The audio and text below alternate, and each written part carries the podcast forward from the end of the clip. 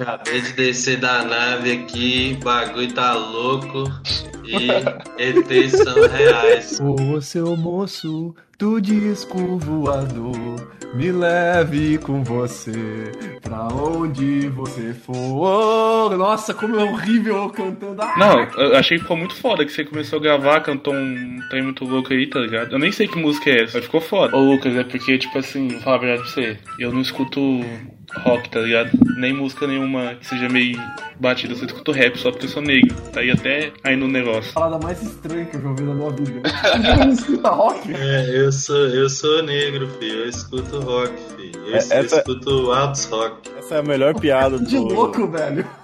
do último filme do Jason lá, que, que o, o negão ele chega e, e ele pede pra pôr uma música.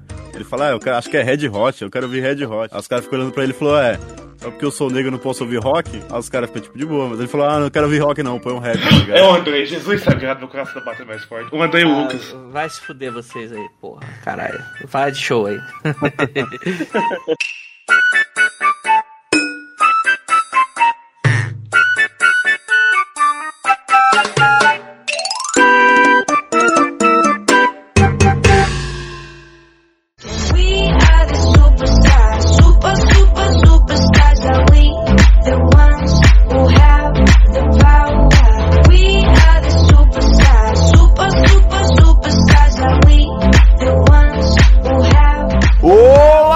pessoas e ouvintes, bem-vindos a mais um podcast. Eu sou o Carlos e por que a galera odeia tanto o ET Bilu? Ele só queria vender as casinhas dele, velho. Fala galera, eu sou o Negão e eu não sou o Ralph, mas de vez em quando eu tenho que comer alguns gatos. Eu não sou o Alf porque o Alf comia gato, tá ligado? Eu não tenho que explicar a piada, a piada tem que agir, mas a piada não tá agindo. Fala galera, aqui é o Rafael e bem-vindo à Noite dos OVNIs. Fala galera, aqui é o Enzo Gorlomemes e eu acabei de descer da nave aqui, fi. E os ETs são reais, tá ligado? Cuidado aí. Aqui quem fala é o Lucas e eu tô invadindo o podcast dos outros. Olha só, é uma invasão. Vocês vão ser todos colonizados. Vocês vão ver só. A invasão espacial aqui, bicho. Longos dias e belas noites, queridos ouvintes. E eu nunca fui abduzido. E é isso mesmo, meus queridos ouvintes. Hoje a gente reuniu com esses mafiosos só pra falar se ETs existem ou não existem e também falar dos casos de ETs que já passaram pela história da humanidade. Então, se você gosta do tema, gosta do mundo freak, vamos dar pausa pros recadinhos e comerciais e já pegue seus fones de ouvido, conecte no seu aparelho, aumente o volume porque tá pra começar mais um.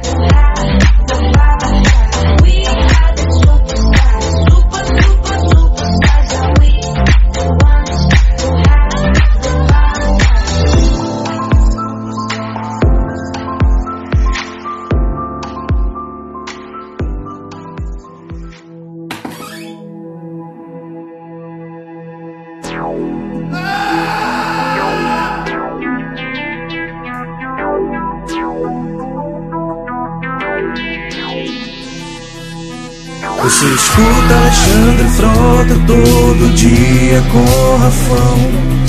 Ou no da Xuxa com Carinho Negão. Ouve o creep, ouve o creep, ouve o creep, ouve o creep, ouve o creep, ouve o creep, ouve o creep Mari e Fefe dão hate em filmes E vi João acham legal. Ouve o creep, ouve o creep, ouve o creep, ouve o creep, ouve o creep, ouve o creep, ouve o creep Nossos episódios são uma merda Uma merda! Nossos episódios são uma merda. Nossos episódios são uma merda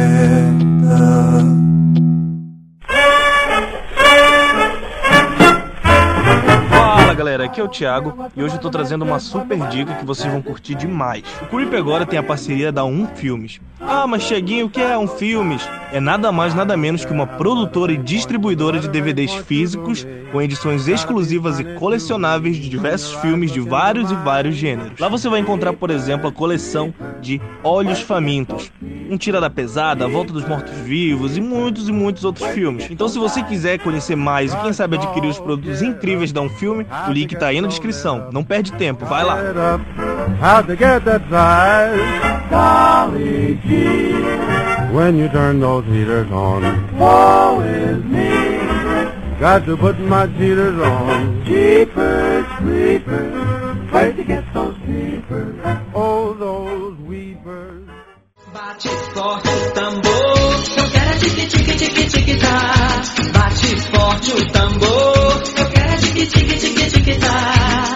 É nessa dança que meu boi balança. E galera, começando a nossa de recadinhos de hoje, meu querido ouvinte. Como é que você tá? Tudo bem com você, velho? E galera, vocês já sabem do que eu vou falar, do Apoie-se. Mas galera, calma, fica de boa, não pula área de recadinhos não, velho. Até porque tem gente que tá chegando agora e não sabe. E pra você aí que sabe já, eu tenho notícias novas do Apoie-se. Pra você que não conhece o Apoie-se, ele é uma ferramenta que você pode ajudar a gente com uma quantia de mínimo de 5 reais. Você pode ajudar com mais se quiser, mas tá tudo lá no site, galera. Essa quantia que vocês vão nos ajudar é justamente na compra de microfones novos, na ajuda para produzir conteúdos, para reabrir vários sites. Já pensou? E é claro que você vai ajudar a gente a receber algo em troca. E agora tem coisas novas que você pode receber, porque a gente tá pensando e vocês vão receber coisas novas, maravilhosas no Apoia. Você já pensou? Mas por enquanto você pode gravar com a gente, você pode receber conteúdos antecipadamente. Nossa, sério? Sim.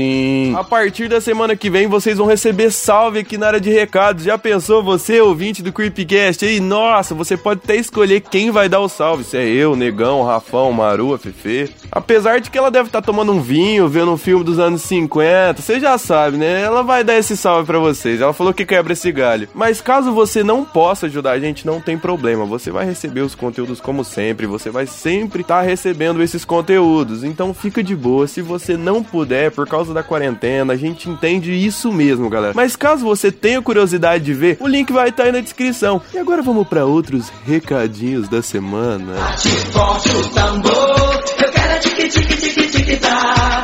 Bate forte o tambor, eu quero tique tique tique tique tá. Bate forte o tambor, eu quero tique tique tique tique tá.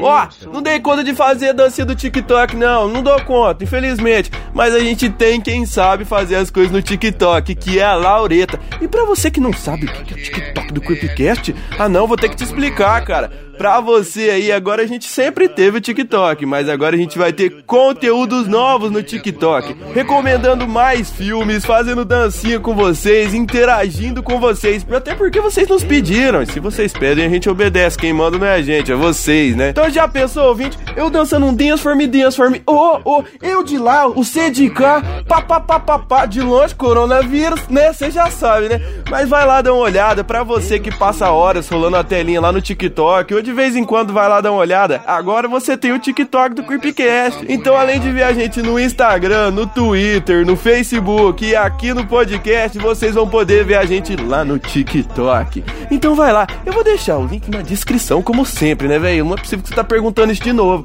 Então vai lá, dá uma olhada.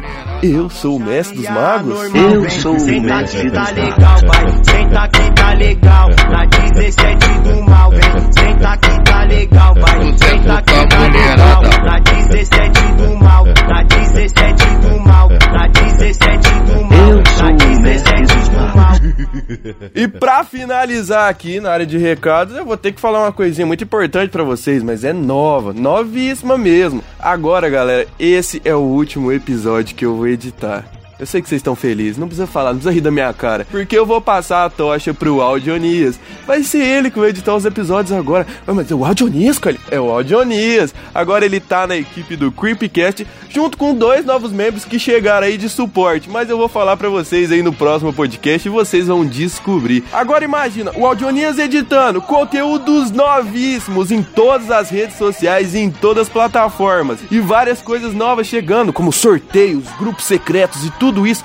Nossa, cara, eu fico doido. Já pensou? Nossa, Creepcast tá com várias novidades agora chegando. Se pá, a lojinha vai reabrir pra vocês, mas aí é futuramente. Já pensou você com a camisa do Rafão ou você com a camisa do Creepcast escrito Rafão atrás? Vai que você chama Rafão, não sei, né? Nossa, galera, se você não ficou animado com isso, eu não sei. Eu acho que você não é uma pessoa morta por dentro, mas caso ficou, fique ligado mesmo, porque agora a gente tem dois novos integrantes, além do Audionias, pra tudo que vocês precisam. Então, o Creepcast tá com várias novidades. Então, se você curtiu tudo isso, para. E agora vamos pro podcast, porque ele tá uma maravilha, né? O mundo freak também, né? Então bora, galera.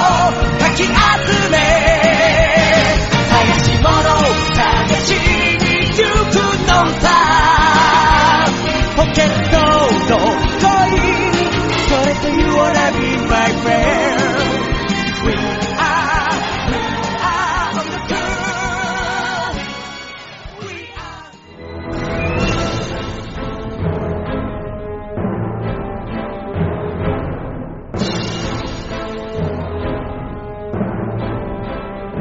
Antes de começar o podcast, só queria perguntar, por que, que, que tem a ver mafiosos com ET? MIB Homens de Preto explica isso pra você. Mano, eu, a- tipo assim, pra, o, o Enzo Gordo Memes é nosso especialista em ET e em também porque ele tá sempre no mundo da lua, tá ligado? O Enzo, esse dia a gente tava conversando, antes de bolar todo esse episódio, a gente tava conversando sobre o caso Roosevelt, né, Enzo Gordo? Você lembra que bagulho que você tinha feito um roteiro e tudo mais? Ô, velho, eu lembro, mas deixa os segredos de escrita aí lá. Não, não vamos falar do seu roteiro que você já tem 40 episódios feito, tá ligado? Mas vamos falar do caso Roosevelt, tá ligado? Esse pau É o caso mais famoso, mano, dos, ali- dos alienígenas. A ufologia ela meio que inicia com o caso Roosevelt e com o caso do, do, do termo disco voador ficando popular pela primeira vez com o aviador. Qual que é o nome dele mesmo, André? Eu sempre esqueço o nome do cara. É Kenneth Arnold, é isso? Kenneth Arnold. Ele começa com o Kenneth Arnold pilotando um avião e vendo um disco voador e daí e com o Roswell. São os dois grandes primeiros casos, né? Disso vai pra tudo quanto é no, jornalzinho pequenininho americano. Depois os jornais mais grandes americanos e no final você tem a ufologia na cabeça de todo mundo aí no final da década de 50. Sim, então, tipo assim, os caras. É, o cara literalmente fu- fundou, tá ligado? Tipo, toda essa cultura, entendeu? E. E, cara, se a gente for. Se a gente fosse dissecar todo e qualquer, tipo, bagulho sobre OVNIs, acho que seria. Tem que, teria que ser uns 4 ou 5 episódios. A gente já fez um episódio só sobre filme de ET. E ainda a gente vai fazer uma parte 2 ainda. Imagina os casos, mano. Que esse pá tem mais que filme, tá ligado? Mas o caso Roosevelt é o mais famoso, o mais conhecido. E talvez que, tipo, ninguém sabe se é verdade ou se não. Ô, velho, então, tem uma jornalista que chama Anne Jacobson e ela foi finalista do Pulitzer já e tal. E ela escreve uns livros sobre esses assuntos meio fringe, assim, sabe? OVNI, ou então programa experimental do governo e tal. Ela falou que ela tem um livro que ela escreveu tem vários anos já, tipo, deve ter uns 10 anos. E nesse livro ela entrevistou uma pessoa que falou que trabalhou nesse programa. E aí, de acordo com ela, a base da Área 51 lá recebe esse nome porque eles receberam os destroços de Roswell em 1951, sabe? E a ideia é que, na época, os governos, tipo, União Soviética não tinha bomba atômica ainda e os Estados Unidos tinham, sabe? Aí a ideia é que eles estavam querendo fazer a galera acreditar num cenário de guerra dos mundos, sabe? Tipo assim, ah, estamos sendo invadidos por ETs e tal. Mas, de acordo com ela e a entrevista que ela fez com uma pessoa que trabalhou no programa e, tipo, queria tirar o fardo dos ombros, assim, antes de morrer, porque ele era bem velho, tipo, 90 e poucos anos. É, esse cara falou pra ela que não tinha ETs e tal, e que eram pessoas que foram cirurgicamente alteradas pra parecer ET, sabe? E aí eles preservaram os corpos em formaldeído e tal. Caralho, e... que mano. É, velho. E tipo assim, ela é uma jornalista que é, tipo, consagrada no ramo, sabe? Ela não, não Você fica dando. dela?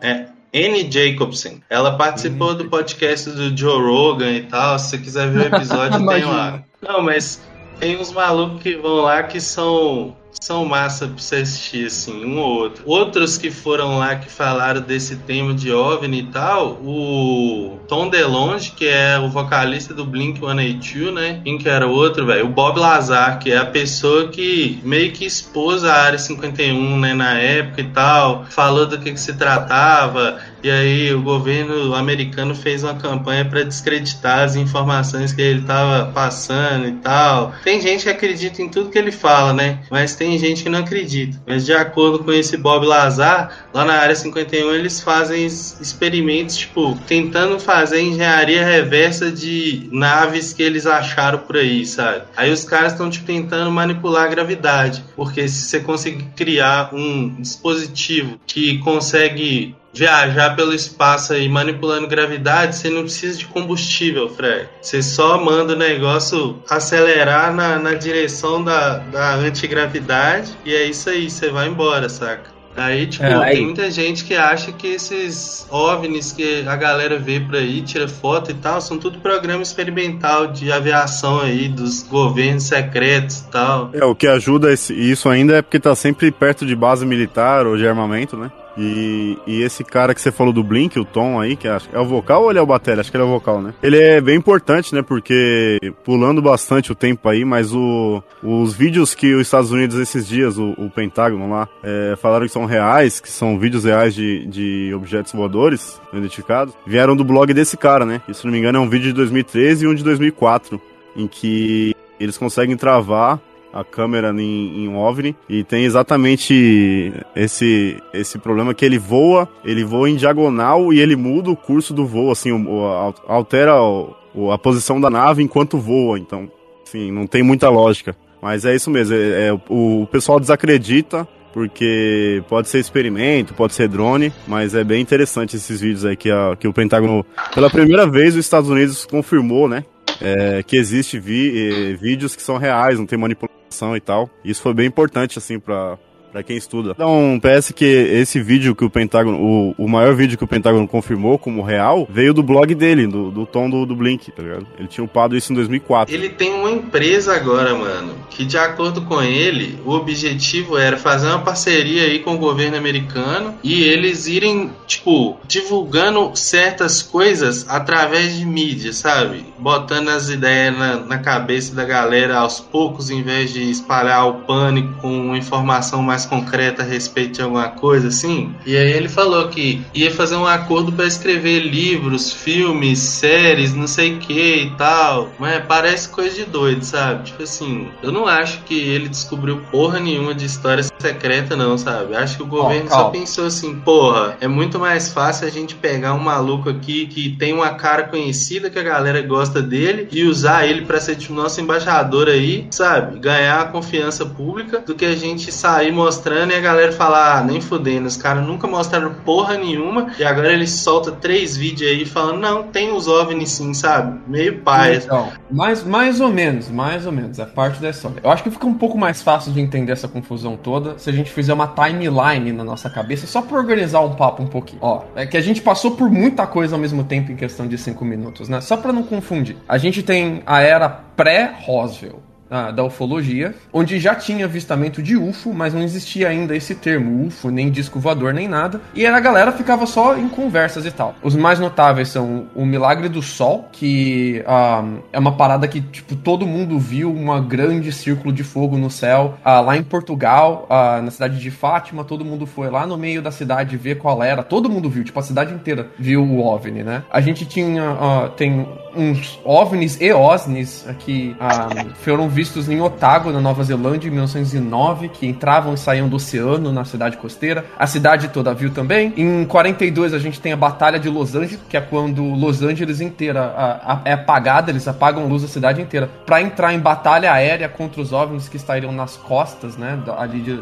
de Los Angeles, vindo pelo ar, mas pela, pela região do oceano. E eles ah, trocaram fogo com os OVNIs a noite inteira e depois... É, é verdade isso, galera, não tô inventando nada disso não. São casos muito bem estudados, muito famosos, famosos, com historiadores sérios, a, pra discussão acadêmica e tal. Aí depois, isso era pré-Roswell. Aí o Kenneth Arnold, que é um piloto, um, ele é um, ex, um, ele não é militar, eu acho que ele era ex-bombeiro, alguma parada assim, mas ele era piloto, ele tava voando. Ele tinha empresa, né? Ele tinha uma empresa. Agora, indústria. eh, Agora, alguma coisa de indústria de aviação, se eu não me engano, mas ele não era militar, não. Isso. E ele tava, tava voando e ele vê um objeto que ele tava quicando assim no ar. Um, ele, que dizia que era um, uma, parecia uma nave ou um avião, uma coisa diferente, que era redondo e quicava no ar. E ele falou que era como se fosse um pires quicando no ar. De pires virou flying saucer, que depois virou disco voador no Brasil. E daí que veio o termo, né? E ele pr- pra- praticamente inaugura essa era mais ou menos aí da metade de 1940 pra frente, que é a era do disco voador, onde a galera usava muito esse termo, flying saucer, discos voadores. A gente vai ter incidente nas, nas Ilhas Mauri também, ah, e a gente vai ter Roswell, que a galera ah, ah, em Roswell teria, cap- teria capturado um desses discos voadores, né? Que teria caído ali na fazenda e tal, então tem os destroços, tem as fotos dos destroços no jornal, os destroços foram parar nas mãos dos militares depois. Aí, depois disso, você vai ter o projeto Blue Book, que é a primeira vez que os Estados Unidos leva a sério ufologia. Então os Estados Unidos gasta uma verba pesada, coloca a Marinha e a Aeronáutica para estudar o fenômeno, os fenômenos de ufologia. E eles passam um tempão aí catalogando mais de 10 mil casos e eles vão descartando, ah, isso daqui é fenômeno meteorológico, isso daqui a ga- galera tava maluca, isso daqui era festa com drogas, isso daqui era balão, e vão descartando um monte de casos, até sobrar alguns pequenos casos que eles não sabem explicar. Depois rola ah, um grande painel para discutir o projeto Blue Book, no qual Carl Sagan participou, inclusive, e nesse painel eles praticamente matam o assunto ufologia ali no meio da década de 50, ah, falando que não, não, não é nada disso, é tudo invenção, a galera tá maluca. Eles são muito critica- criticados por causa disso, inclusive. Nesse meio termo, você vai ter avistamento na base de Tóquio, da Haneda Air Force, você vai ter monstro de Flatwoods, que a galera fala bastante, a Kelly Hopkins, que é uma, uma invasão de, de, de, de UFO, de, UFO é, de, de aliens que tira pousado em uma fazenda e destroçado uma casa inteira ali em uma fazenda ah, em Kentucky, né? São casos, muito famosos. Aí você tem o Jet Love Pass ah, na União Soviética, onde uma galera tava acampando e desapareceu. Ah, todos esses são casos assim enormes, assim, muito, muito grandes. Aí a Esse da União Soviética, eu vi um vídeo esses dias que eles estudaram bastante o caso e eles fecharam lá, assim. O governo russo reabriu a investigação lá e, de acordo com eles, foi uma avalanche que soterrou a cabana dos caras lá, que eles estavam, né? A tenda, eles acamparam e caiu muita neve neles e tal, e por isso que eles saíram de dentro da, da tenda, alguns sem roupa e tal, e aí eles tentaram achar um lugar para se esquentar, sabe? E É isso que eles querem que você saiba.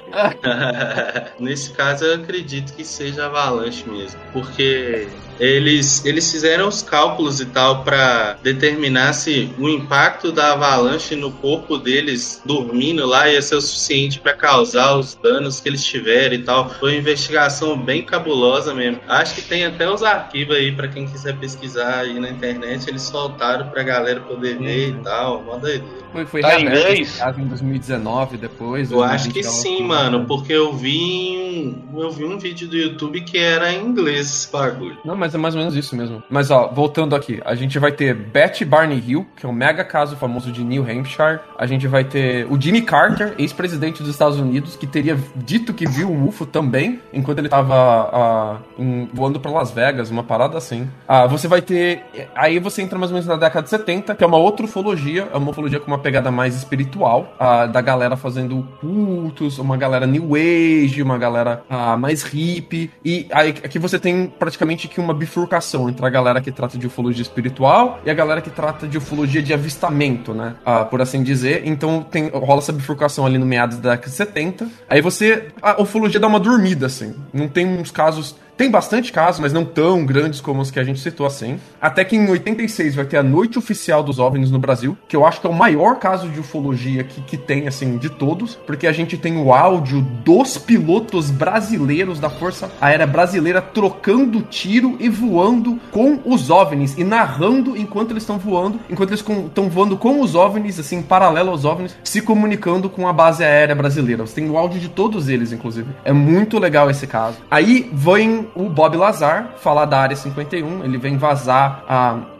que ele trabalhou com uma, na, numa base secreta, que ele trabalhava tentando fazer engenharia reversa em um, em um OVNI, né, em um objeto voador não identificado, que eles estavam tentando identificar ali, e que ele teria visto ah, aliens nessa base, e que ele teria sido brifado com um mega dossiê sobre toda a história da- dos encontros dos aliens ah, na Terra, né? E o Bob Lazar faz a ufologia praticamente renascer, né? Especialmente a América dos Estados Unidos. Ah, aí, em 96, a gente vai ter Varginha, que aí a gente chama de pós-Bob Lazar, né? Ufologia de depois do Bob Lazar é muito essa ufologia de a Virgínia, a Luzes de Fênix em 97, o incidente no México em 2004, e aí a ufologia dá uma dormida de novo, até que mais ou menos ali no meados dos anos 2000 começam a sair vários vídeos da Marinha, de OVNIs que a Marinha teria ah, visto, mas isso fica muito coisa de blog, de fórum, de internet, ninguém dá muita bola, até que um cara chamado Luiz Elizondo, que trabalhava no Pentágono, e ele era parte de um departamento secreto no Pentágono, que usava dinheiro, que eles, é dinheiro legal, inclusive, que eles surrupiavam de outros departamentos para fazer investigação de, de OVNI, de ufologia dentro do Pentágono. Ele solta que isso tá rolando na mídia, implode a carreira dele, e pela primeira vez os Estados Unidos começam a levar um pouco mais a sério esse negócio, né? Em 2020, o Trump pede uma, um review, uma mega pesquisa para ser entregue em seis meses, que foi entregue agora em, em julho, né? Ah, sobre todos os casos que a Marinha a Força Aérea dos Estados Unidos teriam de avistamento. E ah, eles dizem que investigaram 114 casos e tem casos de vários tipos e tal. Dentro desses tem 18 que eles têm certeza que são objetos voadores de verdade, não é fenômeno meteorológico, não é balão, ah, não é galera doida, não é edição de vídeo, são casos de objetos voadores de verdade que eles entendem que são naves e que a gente não consegue explicar como elas estão se movendo no ar. Então tá aí confirmado o fenô- fenômeno UFO, pelo menos pelo Pentágono e pelo Departamento de Segurança americano aí em 2021. E a gente chega aqui finalmente aos dias atuais com essa porrada de casos. Eu dividiria aqui a história da ufologia moderna, como a gente conhece, em quatro eras, né? E aqui a gente tá reabrindo uma nova era, que é a era pós-Estados Unidos admitindo, olha,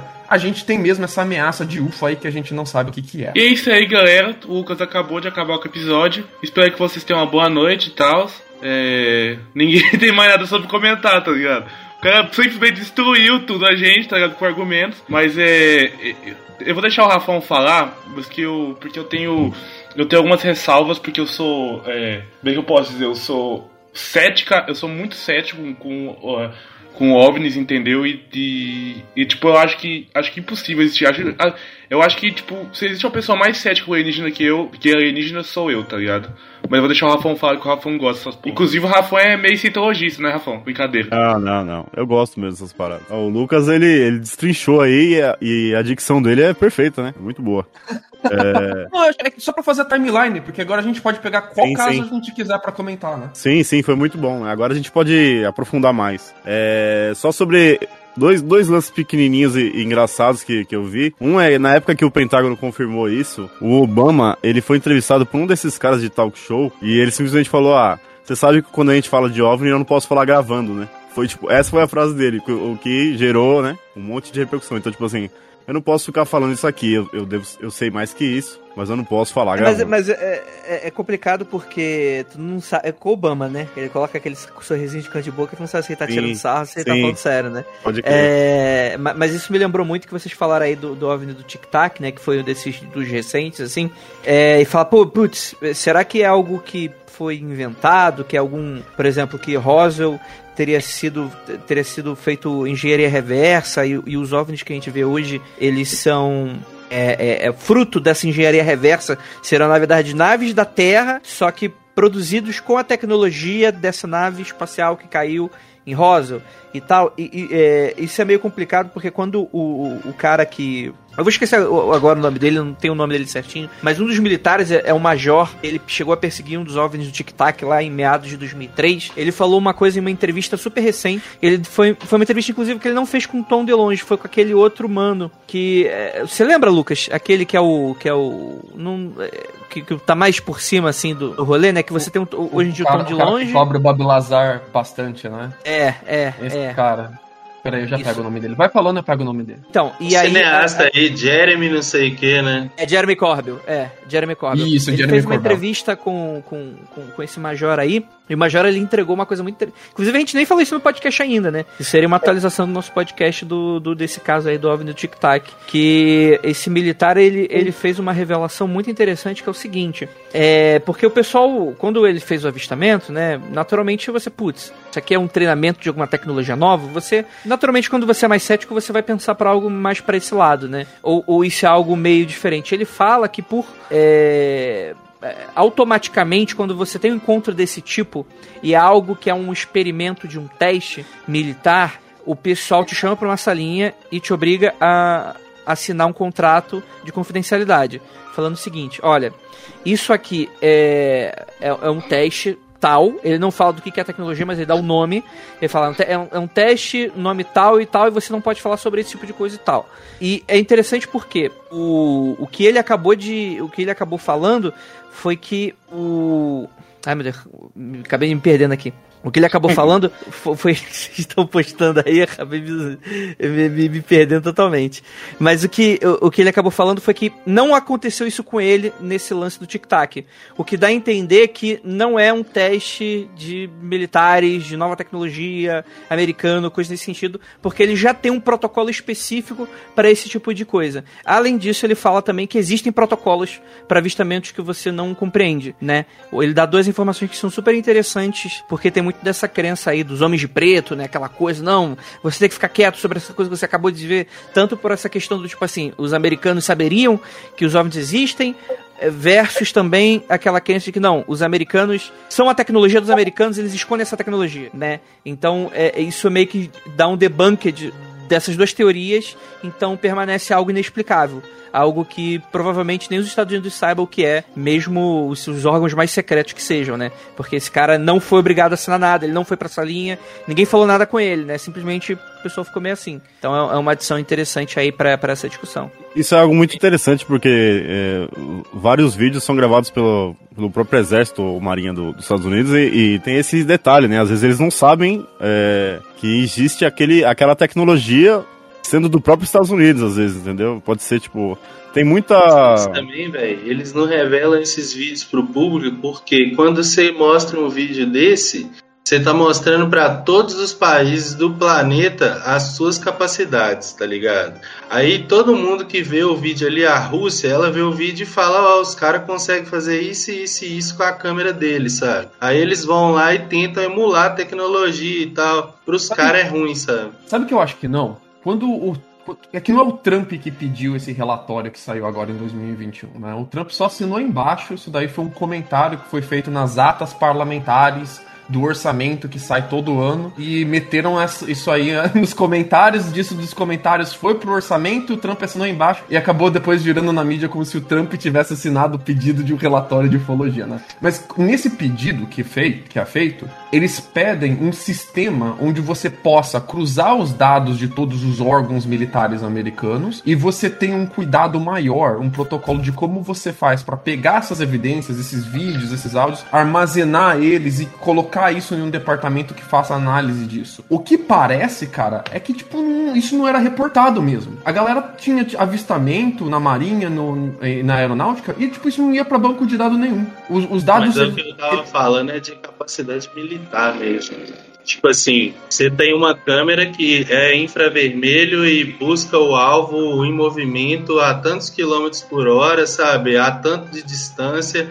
Os outros países veem esse tipo de tecnologia e falam, caralho, os caras têm isso, isso e isso, sabe? Mas não, o F-35, Aí eles. mano, o esquema do F-35 tá todo no ar. A Lockheed Martin botou público. Você pode pegar na internet o F-35, o esquema do F-35 se você quiser. Depois que saiu todo o escândalo que, que custou um trilhão de dólares fazer o F-35, saiu a planta dele inteira no ar, cara.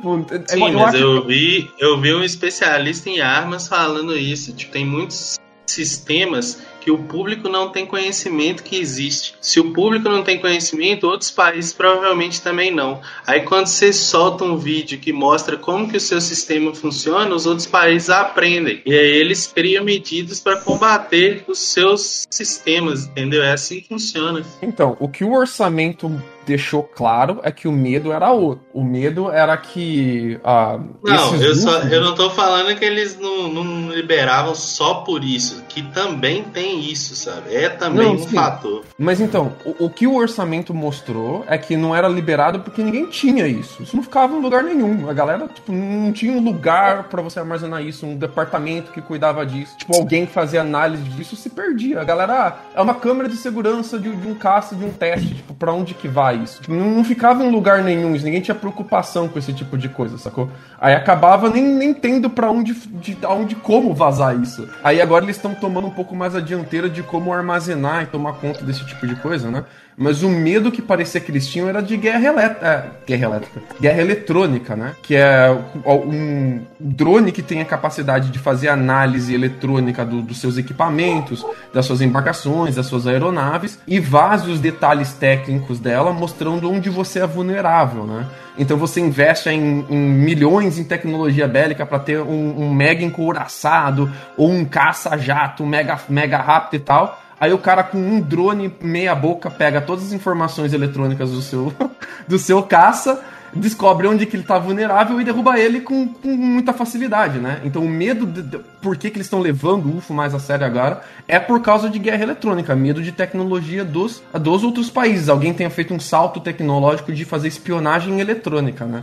Isso que é muito doido. É, então, mas eu boto fé que essa ameaça é mais real do que aliens. Eu, eu sou um entusiasta de alienígenas aí, gostaria que eles chegassem na Terra aí, qualquer espécie que for, de qualquer sistema da, do canto do espaço aí, foda-se. Mas se você parar pra pensar, como que a gente desenvolveu na Terra, biologicamente falando e tal, o tanto que um ser humano vive, viagem espacial hoje de longa distância é só um sonho, tá ligado? A gente pode explorar. Mas aí você usou a palavra-chave, né? Como que o ser humano vive e como é que ele vê, né? Sabe do outro, né?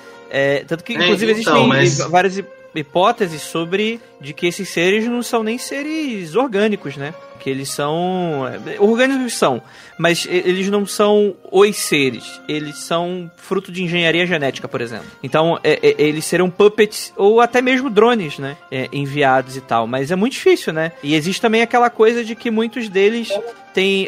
Esses próprios do Tic Tac, por exemplo. Tem um vídeo, inclusive, que ele a- aparece ele entrando dentro d'água, né? O que é muito doido, que não existe veículo hoje que, que faça esse tipo de coisa, né? Talvez É, possa até existir algum protótipo. que dê mergulho que a gente saiba, não. É, é, é. Pode, pode ser tipo algum protótipo a lá 007, né? Um carro que vai, que vira submarino, coisa nesse sentido, né? Mas, mas nada que um caça que simplesmente faz um splash na água em pleno voo, em alta velocidade, que consiga sair inteiro, né? Mas é, é, os relatos são de que esses, esses seres, eles conseguem sa- eles são super adaptados para os veículos, né? Se são veículos, para entrar e sair na água, né? Então nada garante, inclusive, talvez que eles não sejam nem de fora, né? Então a, a gente pode brincar aí com a hipótese muito. Tem muita coisa aí pra pra se analisar, né? É, mas a, a ideia que eu ia falar é que, tipo, se você for pensar em como que a vida surgiu, a gente tem uma ideia de como que a vida surgiu, que é o nosso exemplo, nosso, nós não temos outro. A gente pode especular sobre a talvez existem formas de vida que são baseadas em silicone, não carbono e tal, beleza. Mas concretamente falando, o que a gente sabe é o nosso. E aí você pega e vê que tem vários planetas aí, um monte de sistema que tem condições para desenvolver vida e tal. E suponhamos que seja outro tipo de espécie que vive mais e tal, os caras já estão mais avançados. Você veria sinais na galáxia dessa espécie, entendeu? Se eles fossem ativos e tal. Tem a escala? Kardashev lá de medição de energia e tal, como que funciona.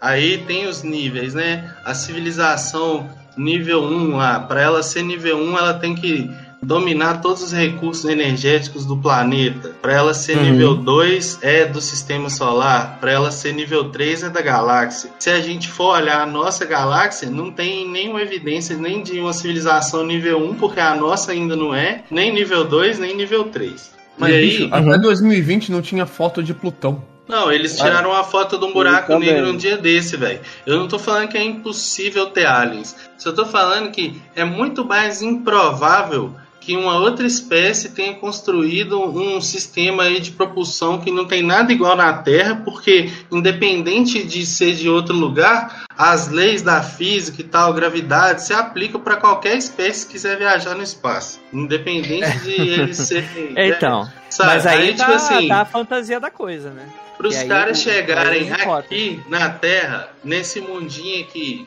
lá da puta que pariu, ninguém detectar nada, nem um pouco. E, e, tipo assim, eles só ficaram olhando, sabe? Ah, vou olhar aqui, não vou fazer nada, não vou fazer contato e tal. Parece um plano meio idiota, né, velho? Tipo assim, se você for Ah, parar pra você- pensar na prática, é, parece que é mesmo engenharia de outros países aí, programa secreto de aviação que tá espionando mesmo, velho. Não, não Então, acho que a seja gente precisa fazer, uma, fazer umas separações, assim. Esses níveis, eles são muito interessantes, porque, inclusive, tem até alguns diagramas, né, que eles fazem, assim, por exemplo, um, um de nível 1, né, que é o que a gente sequer atingiu, é, como você estava falando, né? O nível 2 você tem o consumo da galáxia, né? E por aí vai. No nível 1 tem uma tecnologia que eles colocam que dos diagramas, dos desenhos que são muito que é muito interessante, que é, que é como se fosse você coloca uma armadura em volta do sol para o consumo de energia alimentar, né? A, a gente não conseguiu fazer isso ainda, por exemplo, né? A gente tem no máximo uma É plaquinha uma solar que a gente esfera coloca no de Dyson. é, Esfera- exato. de Dyson, isso é muito interessante. Ma- Mas é muito interessante porque você coloca aqui uns, uns argumentos que eles são de fato corretos, né? Porque é, a ausência de evidência não é evidência de ausência. É, isso Uhum. é, é muito colocado dentro do, do, do- do- esquema dos céticos e eu acho que é super viável, de fato, né? Se, eh, se existe uma colocação de que não existem alienígenas, a ideia é de que o ônus da prova fique com quem está fazendo essa afirmação, né? Se a pessoa não consegue É. fazer. O que não apaga, naturalmente, que existem esses mistérios e de que eles estão aí e que aí é um ponto que eu discordo, que é o momento que a gente eles não são mais fáceis de explicar por tecnologia estrangeira. Pelo contrário, o, o, o, o- todos os especialistas que falaram do, do do Tic Tac, né, majores, pessoas envolvidas com o sistema de segurança dos Estados Unidos, falou, cara, isso aqui não tá sequer próximo de coisas que a gente tem alguma ideia do que a China e a Rússia atualmente estão fazendo, né? Então é o tipo de coisa que é naturalmente, né, mexe um pouco com a fantasia da coisa, né? A gente fica tentando especular, não, o que poderia ser então? Né? Vai que existe uma tecnologia sec- tipo, é muito doido, né? Que entra guerra, sai guerra, a gente nunca vê essa tecnologia sendo aplicada em campo, né? Se a gente for usar uma, uma, uma perspectiva é, humana de algo nesse sentido, é só você pegar a própria bomba atômica, né? A primeira coisa que aconteceu quando os Estados Unidos descobrem, vamos colocar assim, né, inventam a bomba atômica, descobrem que a energia nuclear pode ser usada dessa forma, a primeira coisa que eles fizeram foi tacar a bomba no primeiro país que eles podiam, como uma, uma medição ali de potência entre nações. Falar, olha o que eu tenho e vocês não têm. É, é, é um momento de reafirmação do jogo. A gente não ter sacado ainda essa, essa tecnologia até esse momento, caso alguma outra nação tenha, por exemplo, não faz muito sentido, né? Porque quem tem isso, né? E, e vamos lembrar que é uma tecnologia que em teoria está funcionando há pelo menos 70 anos. Que a gente tem é, evidências de que essa tecnologia i- i- está disponível desde a Segunda Guerra Mundial, com o fenômeno dos Foo Fighters. Que acho que foi o caso que o Lucas nem chegou a falar, né? Que isso aí um, chega. um dos É. problemas do TikTok é justamente esse. Tem muito caso que a descrição bate muito com os vídeos do TikTok. Eu acho que faz sentido sim, porque depois que a bomba atômica foi inventada, outros países construíram ela e conseguiram ter também, sabe? Então, Mas, se um galera, país a tem galera- o privilégio de ter a tecnologia, ele vai querer manter pra ele o máximo de tempo possível que ele conseguir sem ninguém descobrir de onde que saiu, tá ligado? Estrategicamente Ah, eu faz sentido. Não. Fala galera, tudo bom com vocês, uai? É o compadre aqui de novo, sou. Você deve estar se perguntando, compadre Celso, você tá animado demais hoje? É porque eu sempre fico apresentando o quadro quando esse idiota sai do tema. E hoje é diferente, galera. Hoje tem treta, galera. Hoje teve briga, discussão, porrada, galera. E não vai ser nem eu que vou apresentar. Vou chamar um parceiro meu aí pra comentar junto comigo essa briga, sou. Vai, Zacão, se apresenta aí e fala. Começa esse trem logo, sou. Vai! Senhoras e senhores, ladies and gentlemen, this is the main event of the year. We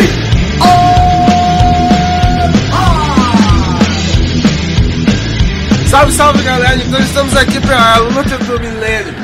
De um lado, os piores podcasters do mundo. Aqueles céticos, os que não acreditam em ETs, Negão e Exogorgo. E do outro lado, temos, do outro lado temos eles, os iluminados, inteligentes, grandiosos. Ah, puta, não, tem que fazer de novo. aguenta o coração. Salve, salve galera! Então estamos aqui para anunciar a luta do milênio. De um lado, eles, os piores podcasters da atualidade, os descrentes, aqueles que não acreditam em ET, os creepcasters Negão e Enzo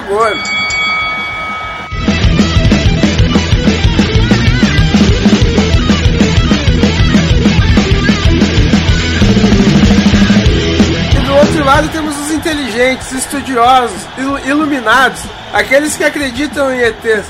O Mundo Freakers. Lucas Balabinucci e seu ajudante André Fernandes. Falar pra você, hein, Zacão. Esses mano nunca mais gravam com esses idiotas, hein?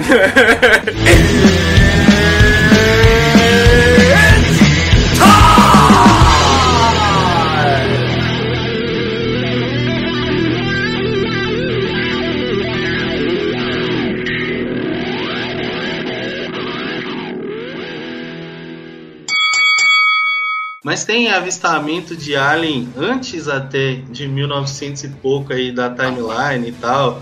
Se você procurar, tem 400 e tantos antes de Cristo, tem os malucos falando que Ah, viu o disco aí- voador. Tem... Aí, a, aí a galera tá olhando pra, tipo, outros relatos reinterpretando eles, né? Então eu acho um pouco. É, tem- Eu acho, é por, isso, é por isso que eu nem, nem trouxe pra cá, é porque tem, tem, tem a, a, a ufologia pré, de, de pré-século XX. Mas eu nem trouxe ela pra cá justamente porque eu acho que. Acho um pouco equivocado a gente olhar pra relato dos outros e reinterpretar como totalmente diferente em cima, assim, né? Mas, tipo, Eu acho é, muito vago reinter- re- reinterpretar assim, tá ligado? Porque. é meio falta de respeito. Pode ser né, qualquer cara? coisa, né? Às vezes os caras estavam tentando falar que eram ZT, mas eles não tinham a linguagem que a gente tem agora pra descrever igual a gente descreve. Pra nós é um negócio comum. A gente já nasceu numa época que todo mundo sabe o que é um OVNI, o que é um UFO e tal. A gente vê esses casos aí na televisão e não sei o que, desde criança. Não, mais ou Os malucos né? escrevia nas pedrinhas lá, fi. Aí às Ou- vezes o cara os escreveu um poema lá parada. falando que viu não sei o que e era um ET, sabe? Mas eu não tô falando que é um ET e tal. Só tô falando que eu não acho desrespeito Agora tá falando tal. sim, falou sim que ao tá gravando aí. Eu, eu queria, eu queria falar um negócio, eu queria falar um negócio. O Enzo Gor, o Enzo Gor falou um negócio que eu acho real. O ZT tem uma tecnologia toda foda, tudo mais. E os caras descem aqui na Terra pra azucrinar a plantação, pra brincar de luz na, na- em São Francisco, pra fazer. o- Os caras têm tanta coisa importante. É, pra roubar vaca, pra roubar assim. ó. Mano, os caras param no meio do negócio, roubam um cara nada a ver. O cara é um mendigo na cidade dele, o cara vai lá, rouba o cara. Depois de dois dias fala assim: Ô, demos um com o cara, soltamos ele de novo. Aí o cara vai lá e escreve um livro falando: Nossa, passei dois dias com os ETs, tá ligado? Os ET tem tanta coisa importante fazer no planeta deles, os caras vêm parar aqui na Terra pra fazer isso, mano. Tipo assim, ah, tô sem fazer nada, vou, vou roubar gente aqui na Terra, tá ligado? Você vai desqualificar todos os casos de ufologia por causa de um caso que você acha absurdo? Tem o, negócio de, tipo assim, você não pode falar que ah, isso daqui é absurdo porque você não sabe como que uma espécie alienígena ia pensar, né? Vai que pros caras isso aí que eles estão fazendo faz sentido pra caralho. Você não, Não, pode você não falar. precisa nem ir muito longe, né? Por exemplo, é, imagina o seguinte, né? Imagina todas as expedições no século XVIII, sei lá, o século em que é, é, os europeus saíam lá do Cafundó do Judas para ir até a África é, é, pesquisar sobre gorilas, que era um negócio extremamente lendário para eles, sem qualquer tipo de contato com aquele tipo de coisa. É, é, e é, naturalmente é uma projeção que ela é muito mambembe, porque de fato, sendo esses seres existentes, sendo esses seres é, com uma agenda que a gente não conhece, a gente sequer talvez possa ter a capacidade de entender, mas se, coloca nessa posição você como um gorila recebendo a visita de um europeu que passou provavelmente Você como um 30 dias no mar, é, é, é, é, provavelmente passou por desinterias, teve que é, comer comida estragada, ver Com coisa, cólera, pra- escorbuto, pra desnutrido, fazer, pra fazer um desenho de um gorila e voltar embora. Não, e tipo, eles só conseguiram tirar uma foto de um gorila e provar que existia no século XX, né? Sim, sim. Aí, O que o Lucas falou aí sobre, tipo assim, se fosse tirar um caso da ufologia, cara, é. Se a gente for levar fato a fato mesmo, muito caso de ufo... A maioria dos casos de ufologia que a gente vê, tipo, de jornais, esse bagulho, é tipo, é galera querendo fama, tá ligado? Eu Mas, conheço mas, pessoas, tipo assim, calma assim, tipo, eu conheço uma pessoa, tipo, que eu, eu, fa- eu fazia faculdade no Paraná, tá ligado? Aliás, um beijo pro TFPR. Eu conheço, tipo, aluno de lá, tipo, metendo caô, falando que foi abduzido, tá ligado? Em festa de, de rave, tá ligado? Então, tipo, é, é, é galera que é fama, tá ligado?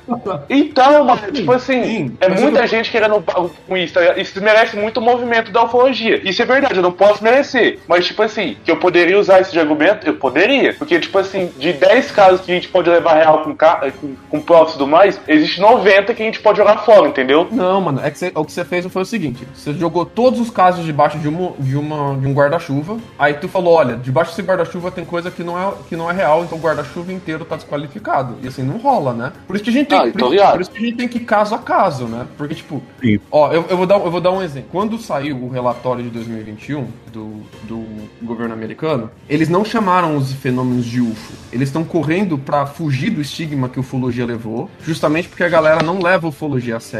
A galera fica todo esse estigma de ser galhofa, de um monte de caso absurdo, de um monte de gente querendo ganhar fama, ganhar dinheiro. Lógico que tem. Que tem. Pô, do- cara, bebê diabo.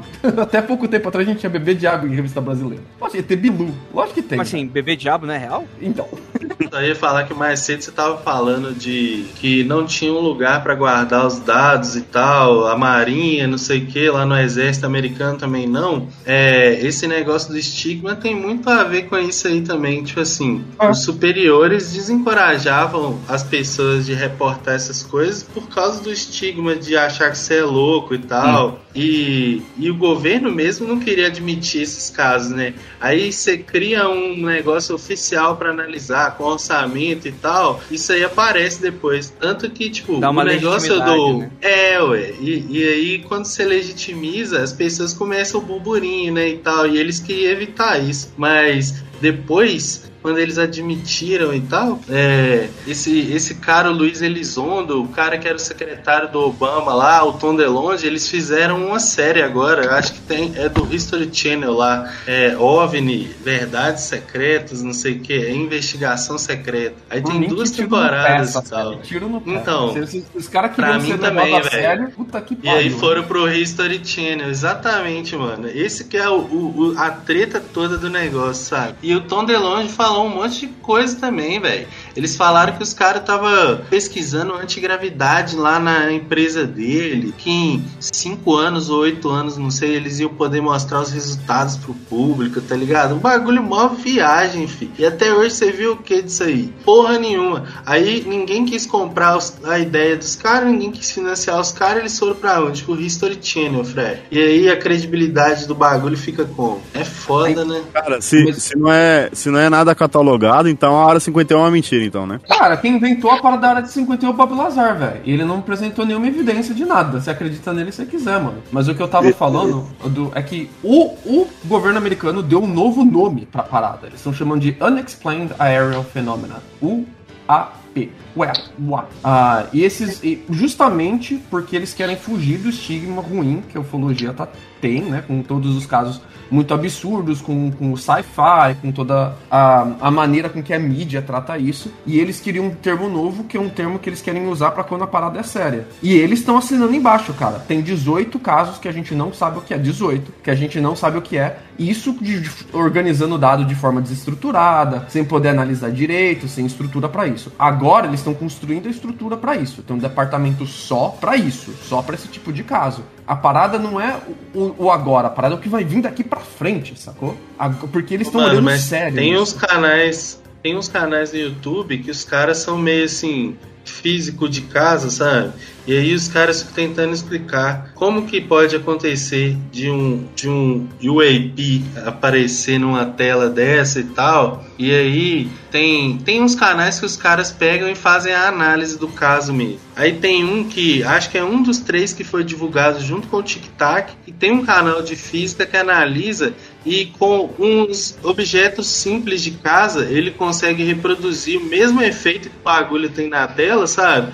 E ele fala que é uma ilusão de, de ótica que isso aqui é luz que tá batendo na câmera do jeito tal, e ele mostra e replica, sabe? Tipo assim, é, tem outros canais também, velho. Não, Com não, outros não, negócios aí, e não, tal. não, mas vamos, vamos, vamos com calma aí. Vamos, vamos, vamos, vamos, calma.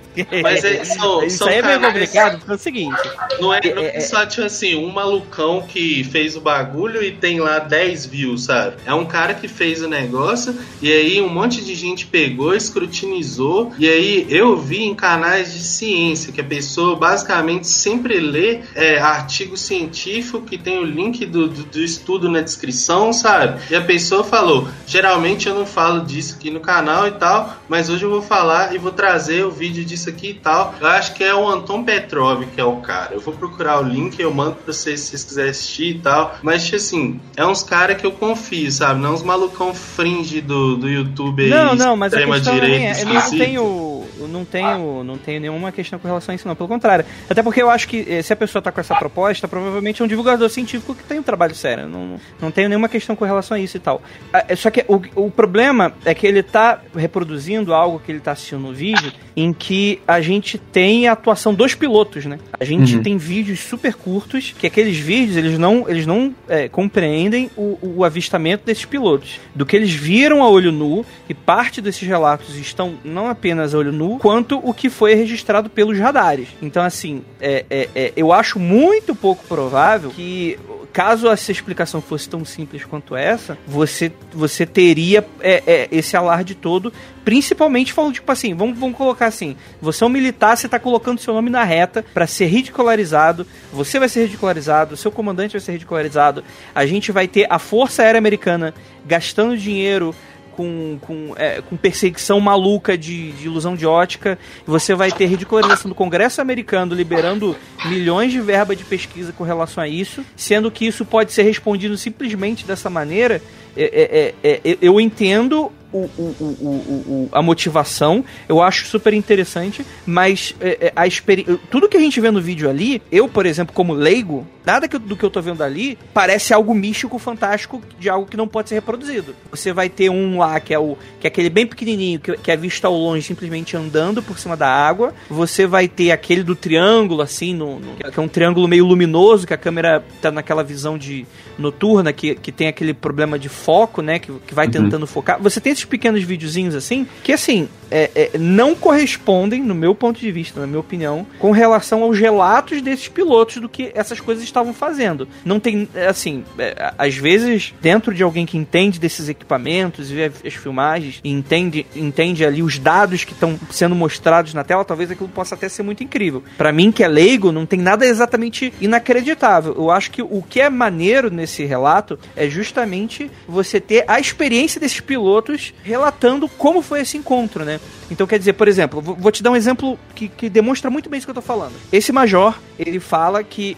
é, ele tenta perseguir é, esse objeto. Em dado momento, esse objeto ele simplesmente faz um drift maluco no ar, em que ele não consegue entender. Ele começa a se movimentar espelhado ao, ao, ao caça do cara. Então, por exemplo, ele tá indo por uma direção numa velocidade, o objeto fica do lado, na mesma velocidade. Em dado momento, em, em, em algum momento em que o, faz, fa- é, é, o piloto faz uma manobra em que tenta perseguir o objeto, o objeto simplesmente para no ar e faz um 90 graus para uma direção e vai numa velocidade que é impossível daquele caça, daquele caça seguir, por exemplo. A gente não vê nada disso no vídeo, mas é o que o major, um dos majores que fez a perseguição com relação àqueles objetos, descreve. Ele, ele É. tá nesse programa do Tom DeLonge também, ele fala e tal. É, ele, ele já A gente viu a mesma entrevista. É, sim, sim, sim. Eu, eu boto fé. Eu não tava falando que todos os casos são explicados assim, não, sabe? Mas os casos que esses caras explicaram aí com efeitos de ótica e tal, são casos específicos. Que ele pega um É. caso e fala, ó, esse caso aqui eu posso explicar assim, assim, assado, sabe? Ele não fala que,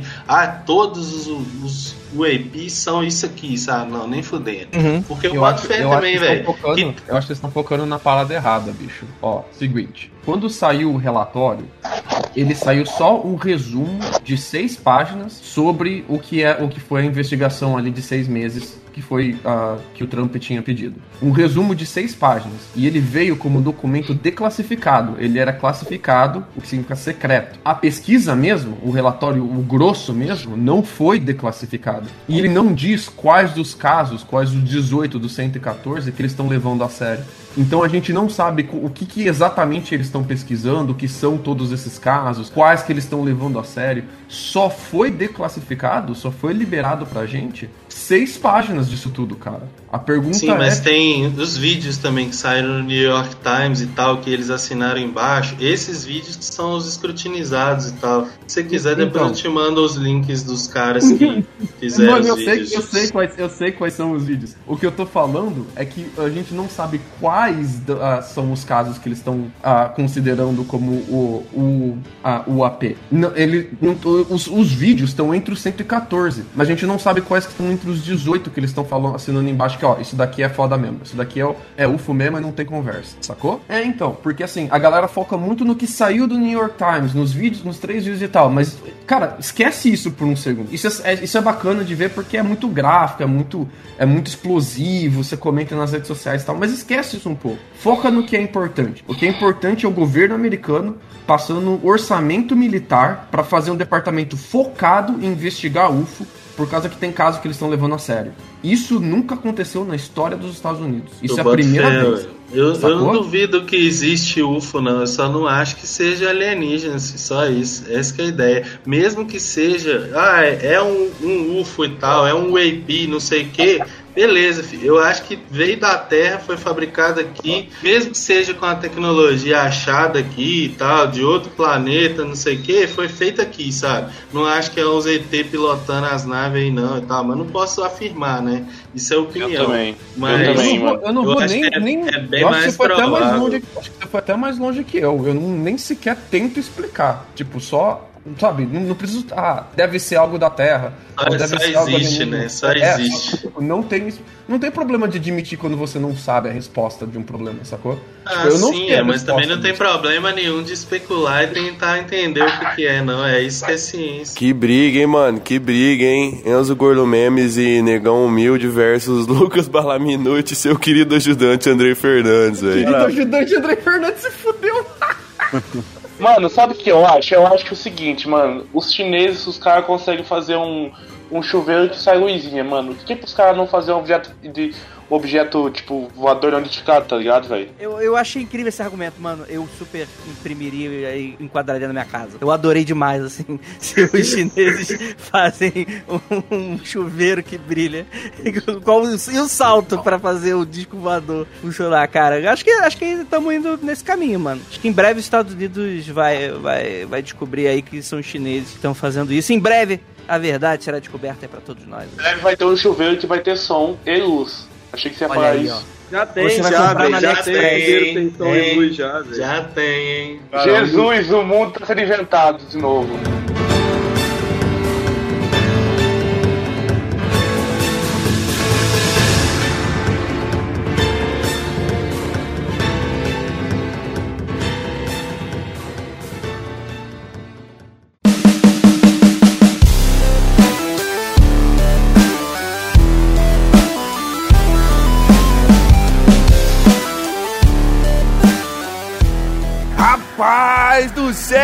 Moço! Que briga foi essa? Eu e o Zaca assistindo de camarote aqui. Nós vai ver no final agora aqui quem ganhou e quem perdeu, hein? Cara, vou falar um negócio pra você, Zacão. Eu vendo aqui, esses caras tinham estômago. O Enzo Gordo tinha estômago. O outro era muito humilde, mas eles tomaram o maior sacode da vida deles, hein? Eles- o problema é que eles é burro demais. Se eles não fossem tanto assim, eles podiam até dar uns trenzinhos. Teve uma hora que eles mandavam um jab bom, mas aí na hora certa eles tomavam de volta. Eu gostei muito da briga, mas eles tomaram um cacete, na minha opinião, Zacão. Mano, assim como tu falou, acredito que todos nós que estamos aqui no estádio vimos uma luta que não será esquecida tão cedo. O Enzo Gordo nos mostrou uma enorme fortitude intestinal.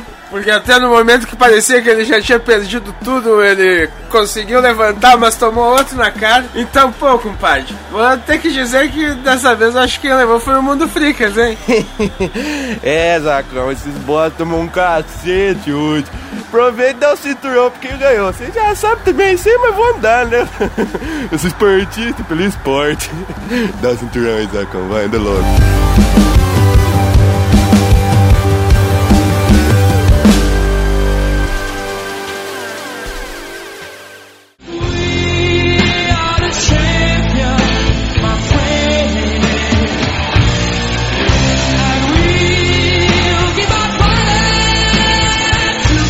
Mas aí vem com essa. Ah, Eterno existe, Eterno existe. Para, rapaz. Hoje, é- hoje é incontestável. O Mundo Freakers levou esse combate. Então é o primeiro campeão de duplas do campeonato intergaláctico de luta livre. Vai para o Mundo Freak.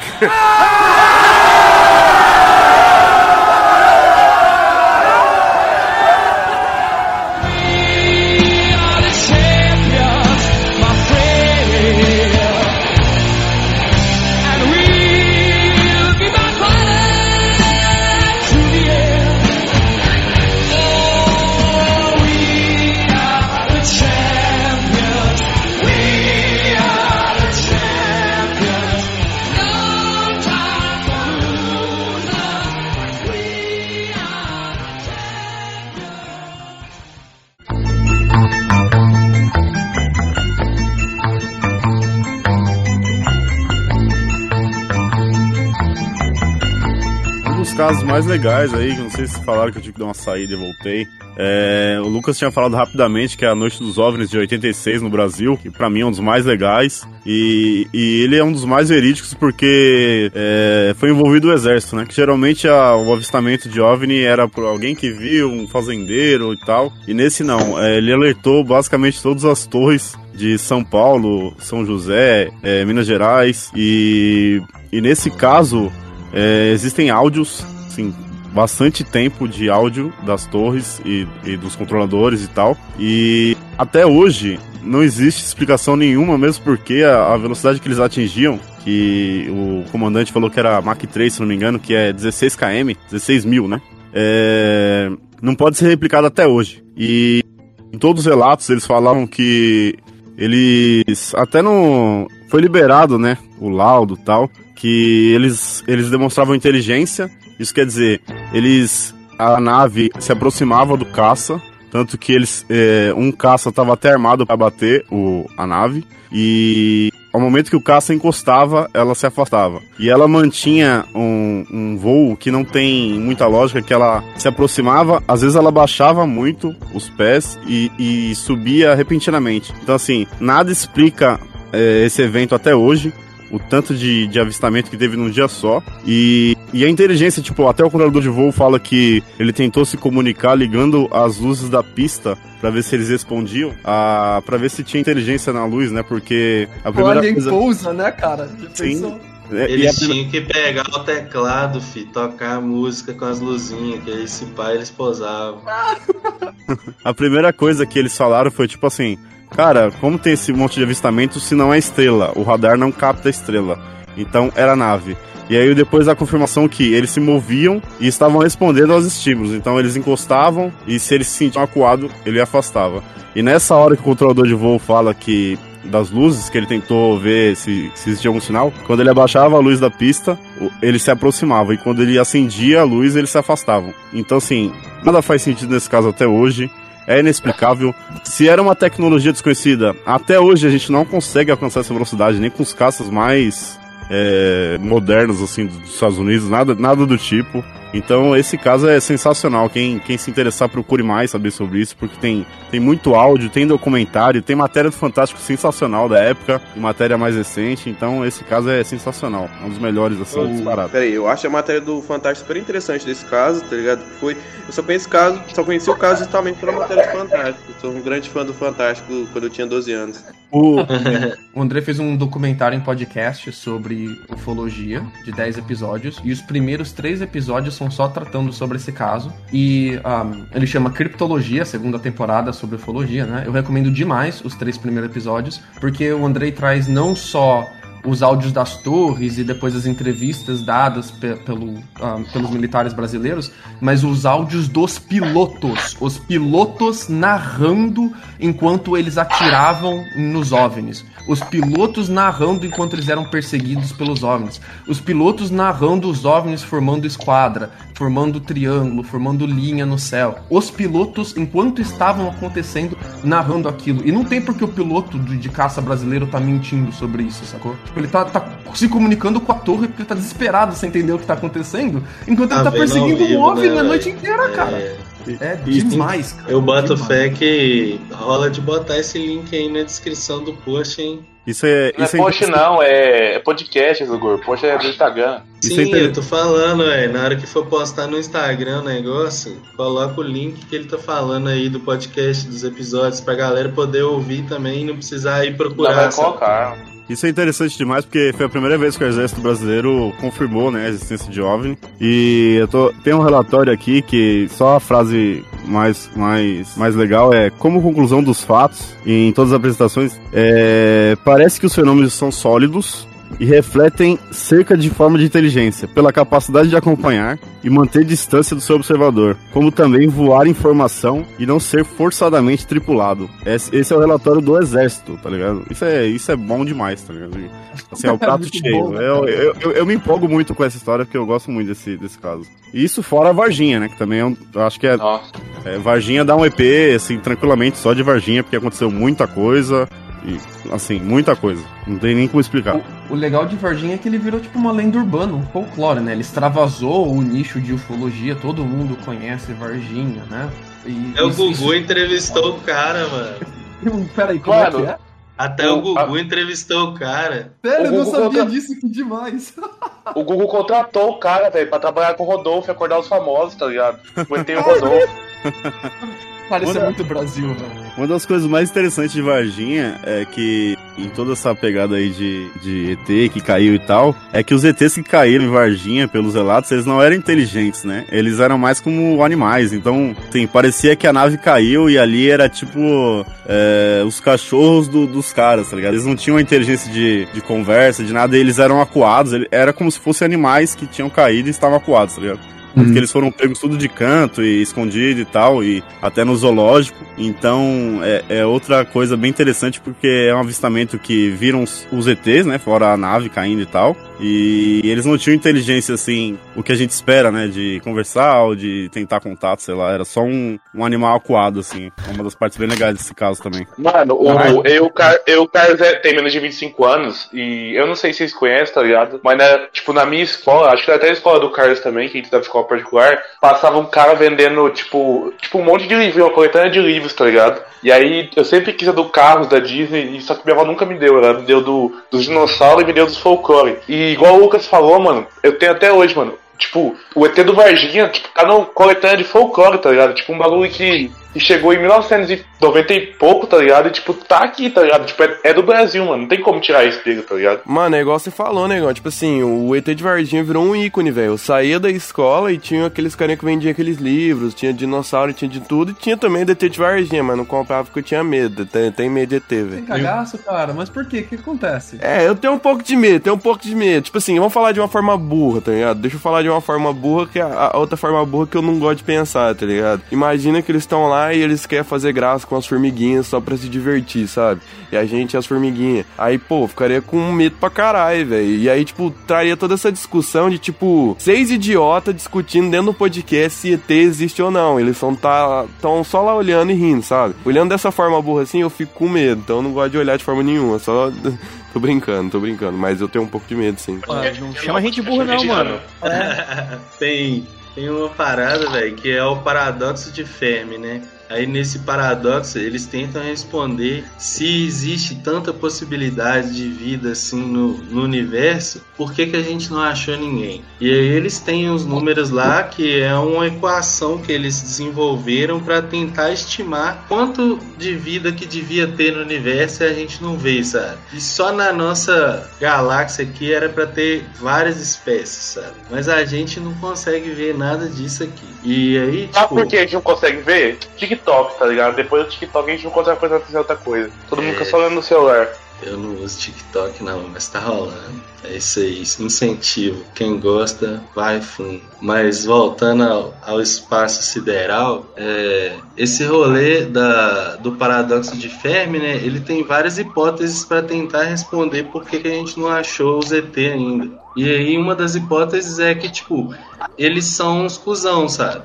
E aí, tio, o que eles fazem é, eles esperam uma espécie chegar em um certo ponto e quando essa espécie chega, eles vêm e, destroem tudo para a espécie não passar daquilo ali eles continuarem sendo a espécie dominante, sabe? Mas tem várias hipóteses. Tem uma que, tipo, não tem ET. A gente foi a única espécie que desenvolveu até agora e tal. E se tiver, vai ser influência nossa no futuro, sabe? Colonizando outros planetas e espalhando aí por galáxias afora e tal. Mas tem várias hipóteses mesmo. Mano, tem até uma teoria que eu acho muito da hora, apesar de não acreditar tanto, que é a teoria da matéria escura, sabe? Que eles conseguem viver e tal por causa da matéria escura, são compostos de matéria escura. Eu acho da hora. Acho que até caberia num filme, mano. Seria muito da hora ser adaptado a essa teoria, tá ligado? Mas já fizeram isso, já o Ben 10, velho. Ah, pode crer, verdade, verdade. Usa matéria escura, né? A galera que quiser assistir uma parada aí de espaço que é a, assim, o mais próximo que você vai ver de viagem espacial, provavelmente no seu tempo vivo, é The Expanse da Amazon Prime aí.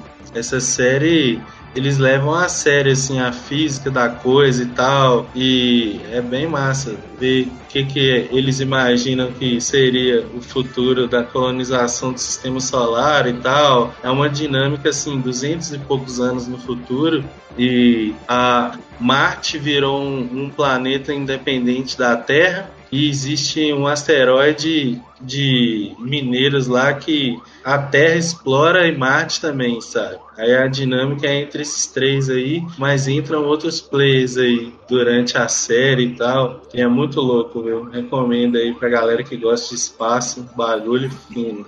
Ó, anotei aqui, ó. A comentação sua foi tão foda que eu tô colocando aqui na TV já na listinha pra ver depois, cara. Curti. Mano, Ah, não, The ó, Expanse só vou maneiríssimo. fazer a ressalva que eu acho os quatro primeiros episódios meio assim, sem saber o que que eles deviam focar, sabe? Aí, tio, talvez você fique meio, ah, meu Deus, onde que essa série tá indo, sabe? Não gosta de ninguém. Foi assim que eu me senti quando eu tava assistindo. É, tipo, achava os protagonistas tudo uns cuzão e tal. E aí, quando chegou no episódio 5, mano, o bagulho clicou, velho. Aí, tipo, depois desse episódio 5, velho, tudo é bom, saca? Não tem nada ruim aí. Aí, tipo, você só vai vendo e vai ficando mais na, na expectativa do que, que tá por vir, sabe? E Uhum. essa última temporada aí acabou de um jeito que você fica assim, mano, puta que pariu. O que que é isso? O que está acontecendo? Nossa, Enzo, Segurem o Gordo. Nerdola, Segurem o. Enzo Gordo. Segurem o.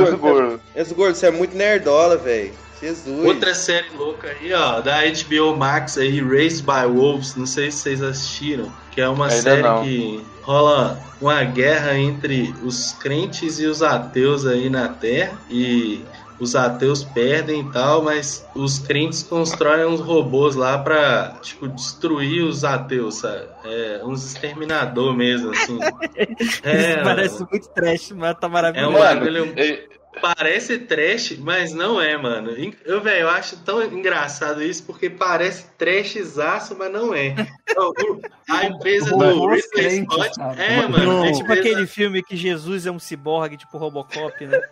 É, mas aí Imagina a ideia é que a, Transformers do, do Silas Malafaia. Ia ser louco, pô. a série começa um pouco depois disso, sabe? Aí um cara que era tipo um ateuzão lá, ele reprograma um robô desse que era pra destruir os ateus, sabe? Pra ela poder engravidar. E aí ele manda ela numa nave pra outra colônia colônia pra ela dar a luz lá e criar as crianças, tipo, sem elas nunca conhecer religião e tal, pra ser uma colônia ateia, tá ligado? E aí a É série vai doido. mostrando a dinâmica desse androide criando seis crianças num lugar que é tipo outro planeta, sabe? literalmente. É louco, mano. É a empresa É. do Ridley Scott que fez essa série, velho. E os dois primeiros episódios são dirigidos por ele aí. Falando em série, eu, eu queria fazer uma pergunta muito real. Será que é só eu que acho Alienígenas do, pa- Alienígenas do Passado a pior coisa que a televisão já inventou? Eu acho, eu acho ruim também. Eu, acho- eu acho legal, assim. É galera- engraçado. Se, se a É galera ruim souber é levar, levar na leve, assim, entender que aquilo é brincadeira, que, que não é sério, eu acho legal, assim, até. Mas eu, eu acho que às vezes eles são meio desrespeitosos, assim, alienígenas do passado. Eu Não- queria não- achar não- um vídeo, velho, do George Sokolos que a galera pergunta pra ele. Eu acho que até falei disso no outro episódio, que ele tá sendo entrevistado, acho que é um entrevistador brasileiro. Aí ele pergunta pra ele se ele acredita em alienígena, ele fala que sim. Aí você acredita em fantasma? Sim. Aí ele fala assim: "Você acredita em fantasma de alienígena?" Aí o cara buga, tá ligado? Eu, eu gostei que você falou do paradoxo de Fermi, porque normalmente a explicação que a galera mais dá é que existiriam grandes filtros que impediriam as civilizações de chegarem em um estágio onde a gente possa observá-las, né? Seria muito raro você passar por esses grandes filtros, né? O primeiro seria a Sim. capacidade da vida surgir, depois se a vida surge bastante, pode ser que ela não consiga se desenvolver por muito tempo e se desfaça. Se ela consegue sobreviver por muito tempo, talvez ela não chegue a ser uma vida inteligente. Se ela consegue ser uma vida inteligente, talvez ela se exploda antes de ela conseguir conquistar o espaço, né? Que nem o ser humano tá tentando fazer. Exatamente. Pode ser que ela Tem, consiga. isso aí até- são hipóteses, né? Tipo, mas eles não Isso. sabem exatamente o que seria o grande filtro. Pode Isso. ser uma dessas coisas, ou pode ser também uma espécie alienígena que só tá esperando a gente descobrir a antigravidade, voar pela primeira vez pra fora da galáxia e já ser recebido com um trabucão no rabo, tá ligado? Era isso que eu ia falar. Uma das hipóteses mais legais que eu já vi em relação ao grande filtro foi em ficção, que é não, o problema de três corpos do Cixin Liu. Livro maneiríssimo sobre ufologia, muito, muito, muito legal. Recomendo demais o problema de três corpos. O- o- o- os livros eles são bem diferentes entre si, assim, então não é aquela trilogia que parece estar repetindo um livro cada vez que você lê outro, né? São muito legais. E ele introduz o conceito da floresta escura, que funciona mais ou menos assim. Imagina que tem uma floresta escura e tá cheio de caçador dentro dessa floresta. Se você sabe que tem um caçador ali perto de você, a primeira coisa que você vai fazer é atirar a sua flecha pra matar aquele caçador, porque você sabe que aquele caçador vai fazer a mesma coisa. Então, quando você percebe que tem qualquer outro caçador nessa floresta escura, você atira uma flecha antes, porque você sabe que se ele perceber você, ele vai atirar também. Então, todos os caçadores estão sempre tentando ficar à espreita, escondidos e se atirando assim que eles percebem outro nessa floresta escura. E ele levanta a ideia ah, da galáxia ser essa floresta escura, né? As, civiliza- as civilizações tentam ficar escondidas uma das outras. E assim que uma civilização é descoberta, a que tiver mais perto vai lá e mata ela para que ela não re- eh, revele a posição dela, né? Então, por exemplo, se tem, sei lá, uma população em Alpha, uma população não, né? Uma civilização em Alpha Centauri, ah, e ela descobre que tem vida na Terra, é capaz de ela matar a gente aqui na vida Terra para ela não ser descoberta e não atirarem nela, sacou? Então tá todo mundo tentando sempre ah, destruir as outras civilizações para eles mesmos não serem descobertos. Seria tipo uma grande floresta escura. Tá cheio de civilização, mas tá todo mundo tentando não ser descoberto ao máximo. Achei um conceito assim sensacional e a forma com que ele explora isso no livro é muito legal. Recomendo demais. A humanidade não recebeu esse memorando aí não, fi, porque a gente tá mandando sinal de rádio e TV pro espaço tem que uns 100 Mas- anos quase já, né? Mas Uns nada, mas 70. nada que tenha ido muito longe. Nada que tenha muito longe. Não, chegou então, é, acho que o máximo que a gente conseguiu é 200 anos-luz, é uma, uma bolhazinha, sabe, em volta. É um, é um negócio que eu queria aproveitar essa deixa aí pra falar, que, tipo, esse rolê dos aliens chegarem aqui na Terra e tal, e não saberem o que a gente tá fazendo e tal, Pra mim é muito difícil porque imagina que você é uma espécie alienígena que tá sabe que tem uma uma espécie aqui nesse planeta, você tá vindo aqui investigar. Quando você chega em um certo ponto ali de, da viagem, você já começa a ouvir os barulhos que a gente faz aqui. E aí os caras podem escutar tanto inglês ali, velho, que eles entendem inglês, sabe? E aí eles chegam aqui sabendo o que, que a gente fala, o que, que a gente pensa, como que a gente comunica, como que é a estrutura das frases, e eles já abordam querendo diálogo, entendeu? Pra mim não faz sentido isso, assim, da espécie chegar completamente alheia e ficar, tipo, furando vaca, cortando milho, sabe? Não que esses casos aí não sejam UFOs e tal, ou UEPs, quem, como quem quiser chamar aí, porque não dá pra afirmar, né? Mas parece estranho esse comportamento vendo de, da lógica que a gente tem de como que as coisas funcionam aqui e tal. Mas óbvio, né, que os caras são ET, não dá pra você entender como que eles pensam. Né? Mas mesmo assim,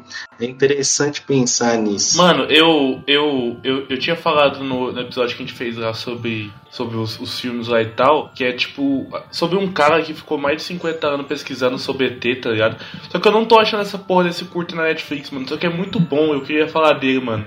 Porque o cara passou a vida inteira, desde a, desde a adolescência dele, é, tipo, tentando mandar sinal pro espaço, tá ligado? Pra, tipo, conversar com o ET de todas as formas. Mano, é um curta muito rápido, 15 minutos, tá ligado? E o cara perdeu a vida toda dele, tá ligado? Tipo assim, ele perdeu a. E ele perdeu, tipo, a descoberta, tipo, da, da sexualidade dele. Isso, isso é real, tá ligado? Tipo assim, ele se achou hétero a vida inteira, tá ligado? E no final da vida, tipo, descobriu que ele era gay, e, tipo, e aí ele perdeu todo um, um conceito da vida dele tentando mandar sinal. Então, tipo, é meio que o seguinte, tipo, o cara quis tanto conversar com a gente de fora que ele não conversou com, com- conversar consigo mesmo, tá ligado? É um bagulho muito foda, mano. Muito emocionante esse curto. Na real, eu, eu, eu- o Lucas tinha falado disso, mano. De você mandar sinal e tudo mais, eu lembrei desse curta, mano. É muito bom. Eu vou tentar achar aqui vou falar. Ah, uma das, das formas com que a galera está experimentando agora, isso é a, a astronomia atual, de se mandar mensagem pra fora da, do nosso sistema solar de forma eficiente, né? Porque, tipo, só mandar onda de rádio, onda de rádio se dissipa todas as direções ao mesmo tempo, uma forma muito ineficiente de você mandar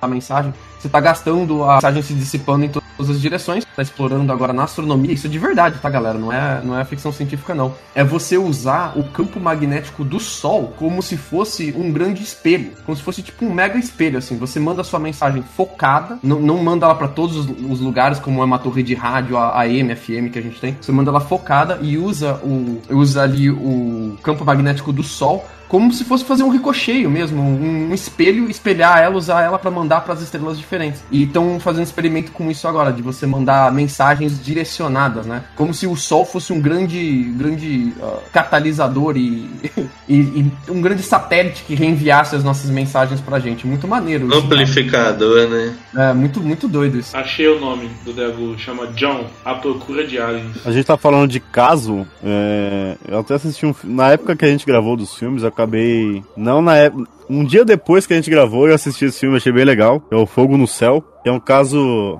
digamos que é real, né? Que é de 75. Que é de um lenhador que foi abduzido quando ele trabalhava com os- com os amigos dele. E ele passou cinco dias sumido. E acho que é um dos maiores casos de abdução, né? Tudo em aspas, né? Porque é, muita gente fala que, que é tudo balela porque ele queria acabar com o contrato do trampo dele e ele, e ele achou que essa história aí ele ia conseguir quebrar esse contrato e ele acabou conseguindo. Mas é uma história interessante. É, ele foi abduzido, foi achado cinco dias depois, sem roupa, num posto, e ele falou que colocaram uma sonda nele e. É, esse aí é o cara que ganhou a sonda na bunda, né? Sempre tem um maluco assim. O nome desse maluco é Travis Walton. Teria sido abduzido em no- 75 na floresta de Apache, ali no Arizona. Eu já fui nessa floresta, inclusive, viu? Nessa, é uma É reserva florestal, mas praticamente não tem árvore. Christopher ali. Walken, né? Pode Eu já crer. fui nessa, nessa reserva lá, fazer trilha lá, cara. E ele- eu, tipo assim, eu considero os casos de abdução, assim, bem diferente dos casos de avistamento. Ah, porque ele é uma experiência muito mais pessoal, assim, né? E os casos de É. avistamento tendem, tendem a ser um pouco mais fácil de você ter um rigor científico na hora de analisar eles. Quando você vai analisar a história de um cara que diz que meteram uma sonda no cu dele, é um pouco difícil você ter um científico, cara.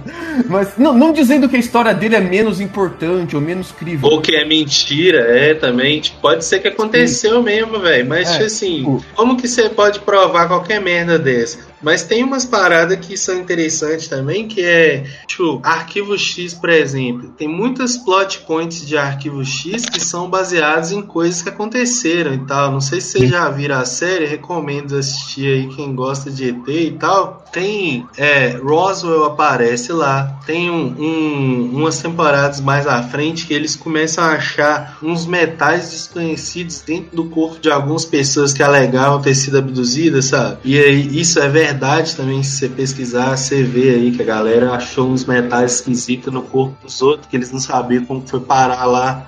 Sabe? Tem uns relatos que você fica meio, caralho, que porra é essa, tá ligado? O próprio primeiro episódio, né? Uma mistura de luz e fênix, é aquelas nove grandes luzes que apareceram em cima de, de Fênix no Arizona. E o caso da galera tava vendo os primeiros aviões stealth ali nos anos 60 também, ali em volta da base de Duke também no Arizona, entre Fênix e Las Vegas, né? Sim, Ah, é tipo basicamente o vídeo casa, do né? Bob Lazar, mano. É muito, é muito maneiro. Esse primeiro episódio ele é muito clássico, ele é muito icônico, assim, né? Eu gosto muito dele. É muito, é muito bom. Eu, eu sempre procuro esse- essas paradas porque, porque eu, eu gosto de acreditar nesses negócios diferentes porque a vida é meio chata. Inclusive, o- eu cheguei no mundo freak é, literalmente por causa do Monstro Lago Ness. Eu tava procurando isso, um episódio de, de podcast sobre o Monstro Lago Ness e eu cheguei no, no mundo freak. Eu até, tô até procurando aqui é de 2016, o episódio é bem legal. É, escutem lá. Eu que sou um. Mano, episódio é- é- 92. Eu lembro desse episódio. É, eu também tive esse exemplo, tá ligado? Teve um. Mano,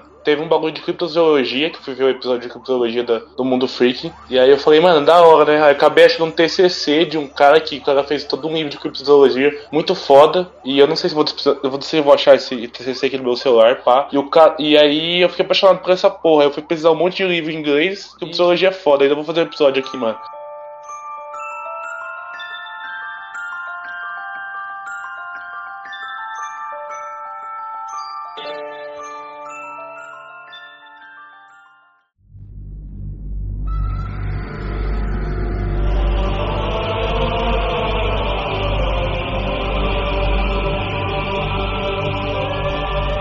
Eu queria perguntar pra vocês qual é o caso de ufologia pareci- ah, favorito de cada um de vocês e o porquê. O meu é Varginha, porque veio da minha terra, tá ligado? Vulgo Minas Gerais, melhor estado do Brasil. Mano, pra mim é o caso do MIB, velho. Porque, sei lá, eu sou fãzão de MIB e eu curti pra caramba. Eu acho que é o caso do MIB ou o Roosevelt, não sei. Acho que é o do Cara, MIB. você jogou o MIB pra PC, aquele primeirão que tinha um tempão atrás, começo dos anos 2000? Mano, esse, esse jogo é maneiríssimo, recomendo demais. É um MIBzão antigaço, assim, do começo dos anos 2000 pra PC. E ele tem uma vibe de muito mais dark, assim, que o, que o cartoon e os filmes da MIB são, são mais de comédia, né? Mas ele tem uma vibe muito mais dark de investigação, assim, muito legal, cara. Recomendo. Mano, eu gosto tanto de MIB, velho, que eu gostei do novo, velho. Eu achei legalzinho, eu curti, eu achei legal. Eu achei maneiro também, é bem, le- bem bom, cara. Nem assisti. Ô, ô Enzo, qual que é o seu caso favorito de ufologia? O que você gosta. Não precisa ser o que você acha mais real, mas o que você gosta mais, que ganhou seu coração. Pô, eu acho que o de Roswell, porque tem, tem muita treta ali envolvida, velho. Tem muita teoria da conspiração, sabe? Muito material pra você ir atrás e ficar perdendo seu tempo aí na internet. E eu gosto de escrever, né, velho? Eu tô escrevendo uma história que eu acho que vai envolver essas tretas aí e tal. Aí, tipo, acho que pessoalmente tem uma, uma coisinha a mais, mas eu também sou mineiro, velho. O ET de Varginha tem lugar no meu coração. Mas o Gor, não fala não que eu tô produzindo, mano. Eu não vou poder dar investimento se eu for contando pras pessoas. Ah, agora tomando spoiler. Rafael, seu caso favorito. Cara, eu já, eu já babei o ovo aqui da, na Noite dos OVNIs, que é um dos meus favoritos também. Eu sou brasileiro, também gosto muito de Varginha, eu acho que a cronologia é interessante. Aconteceu bastante coisa naquele dia, assim, é, tem um pouco de histeria coletiva de Varginha na- no dia, na época, mas tem bastante evidência, assim, tem bastante coisa inexplicada até hoje e Cara, se foi uma histeria coletiva de uma cidade inteira, é, foi bem estranho, porque é, avistamento começou na madrugada e varou o dia inteiro, em vários momentos, em lugares diferentes, entendeu?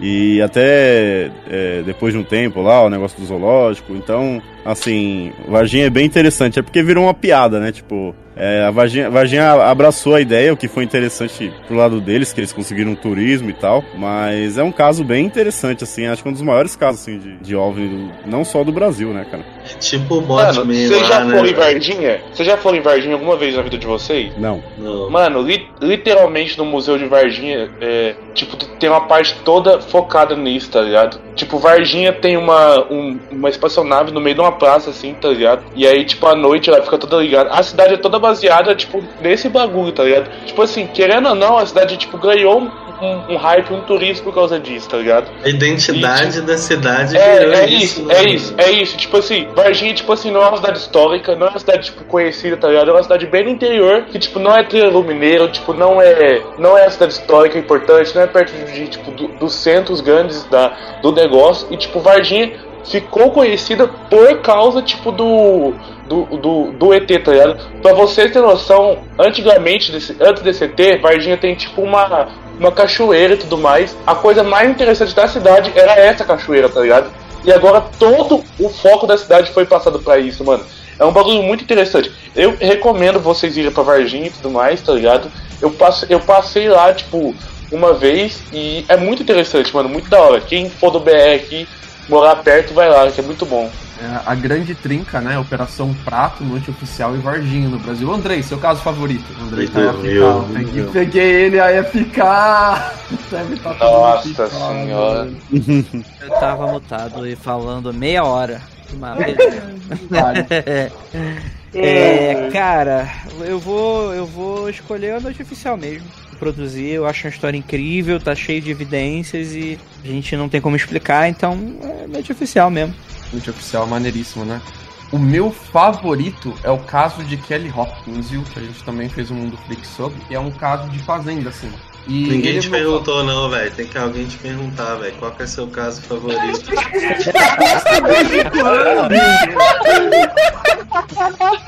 Ninguém te perguntou nada, porra.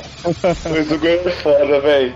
Preciso de pretexto pra quê, mano? Preciso de corrente no Twitter agora pra eu falar o caso que eu gosto. Os caras gostam de bagunçar. Não, mas o, o Kelly Hopkins, viu, ele é legal porque ele é um caso que, assim, tinha uma família ali, uma casinha ali, uma fazenda, uma casa bem pequena, assim, uma família bem grande que tava lá, e eles foram atacados pelos alienígenas. Eles trocaram bala, bicho. Eles deram um tiro nos alienígenas. A casa, o telhado deles foram destroçados, a porta foi arrancada. E eles fugiram daquela casa, saíram vazados dali e nunca mais voltaram, abandonaram a casa pra trás, mano. Tipo, assustou mesmo, assim, eles. E o relato de. você tem não um relato só de uma, mas de várias pessoas da família, assim, pra comparar. Você tem o relato da polícia. A polícia foi na casa enquanto ela tava sendo atacada, foi embora e a casa continuou sendo atacada. Então, tipo, ele é muito peculiar, muito diferente de tudo que, que, que tem na ufologia. E é muito, é muito humano, assim. Quando você ouve o relato das pessoas envolvidas, é um relato muito humano de quem tava muito assustado, de quem, de quem era muito simples, de quem não sabia o que fazer, de quem não queria mais voltar ali. É muito, muito maneiro mesmo, assim. Eu recomendo muito a galera ler sobre Kelly Hopkins. Muito maneiro ver as pessoas sofrendo. Demais.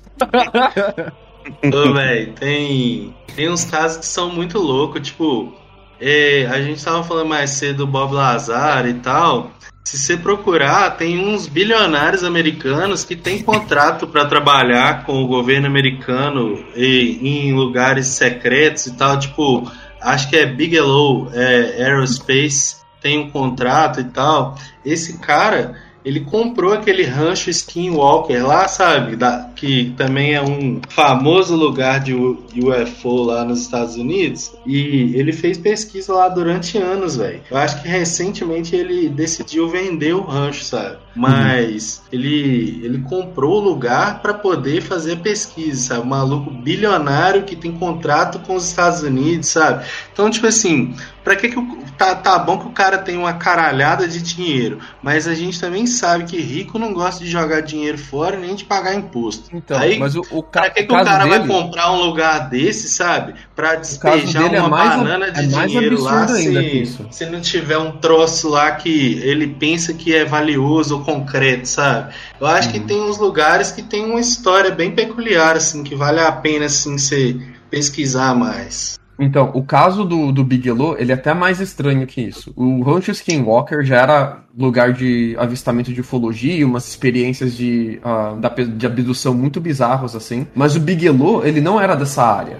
O Bigelow, ele era um dono de uma rede de hotéis que estava falida e ele estava devendo uma fortuna por causa disso. E pintou um investidor anjo pra ele, que ninguém sabe até hoje quem é, meteu uma mão na grana dele, comprou as, as dívidas dele, comprou a rede de hotel dele e falou pra ele comprar o rancho Skinwalker. E ele compra o rancho Skinwalker com essa grana desse investidor anjo e transforma aquilo em um lugar de pesquisa de, ah, de ah, tanto de astronomia como de exploração espacial, mais focado na exploração espacial, né? E ah, colocar satélites em órbita e tal. Ficou cinco anos trancado nesse rancho, recebendo cientistas de tudo quanto é canto do mundo. Depois desses cinco anos, ele. ah, ele anunciou que ele estava abrindo a Bigelow Aerospace, que era a empresa, empresa, de exploração espacial dele, e ele ganhou de cara, direto, o primeiro grande contrato dele foi um contrato com a NASA os módulos da Estação Espacial Internacional, que fica em órbita da Terra, aqueles grandes cubos onde ficam o- os astronautas ali se locomovendo dentro da estação espacial, esses, esses cubos são chamados de módulos, esses quartos, né, que você vai adicionando da estação espacial, como se fossem grandes pedaços de Lego eles vão colocando assim na estação espacial, né? Esses módulos, hoje, em 2021, é da Bigelow Aerospace, desse cara, do Bigelow, que comprou o rancho Skinwalker cara. Então, tipo, de ser um cara que E tava o falido. Elon Musk produzindo os foguetes novos, né? Porque eles estavam usando os mesmos lá desde a década de 60, lá dos russos ainda, que foram fabricados na, na Guerra Fria. Então, a NASA ainda não usa os foguetes do Elon, ela vai.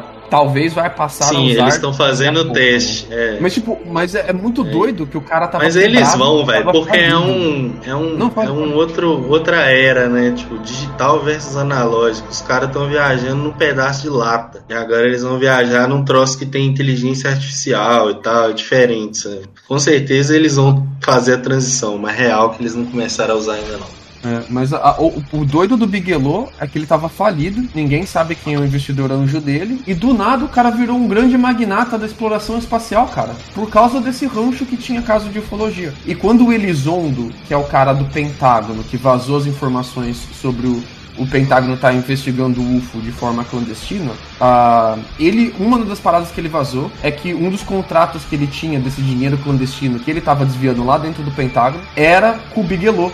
Eles contratavam a empresa do Bigelow para meter antena ah, de ah, captação de rádio em, em tudo quanto é prédio em, No- em Nova York. Eles metiam antena em tudo quanto é prédio, contratos com a empresa do Bigelow, eles que faziam a manutenção e o reparo dessas antenas, instalavam as antenas e tal, pro Elizondo fazer a pesquisa dentro do Pentágono. E parece que eu tô falando de, de, de teoria da conspiração, de ficção, mas nada disso é mentira, cara. Isso é tipo fato confirmado mesmo, assim. Isso que é o mais doido, É, assim, é, é muito, muito doido isso, cara. Essa história de- desse Bigelow é uma das mais loucas, fi, de você perder tempo pesquisando aí no YouTube, vendo uns vídeos e tal. Negócio que geralmente é gringo que fala disso, né? mano? É, ele é uma parada mais de nicho de, de ufologia americana mesmo, né? Mas acho que tá ficando mais em voga por causa do, do Tic Tac, né? Que ele tá envolvido ali com a investigação do Tic Tac. e- Sim, esse, esse rolê aí do Tom DeLonge abriu a porteira aí agora, velho. Vai vir muita coisa ainda. Mas curti, curti a lista que a gente fez, cara. Pra galera que não conhece, quer conhecer um pouco mais de ufologia, os casos que a gente listou aqui como favoritos são excelentes casos pra você começar. Vai fundo, galera, que é só loucura. De madrugada não tem nada pra fazer aí, ó. Procura no YouTube lá um bagulho desse e você vai ver, filho. Tanto de coisa que você vai descobrir ali e ficar caralho, filho.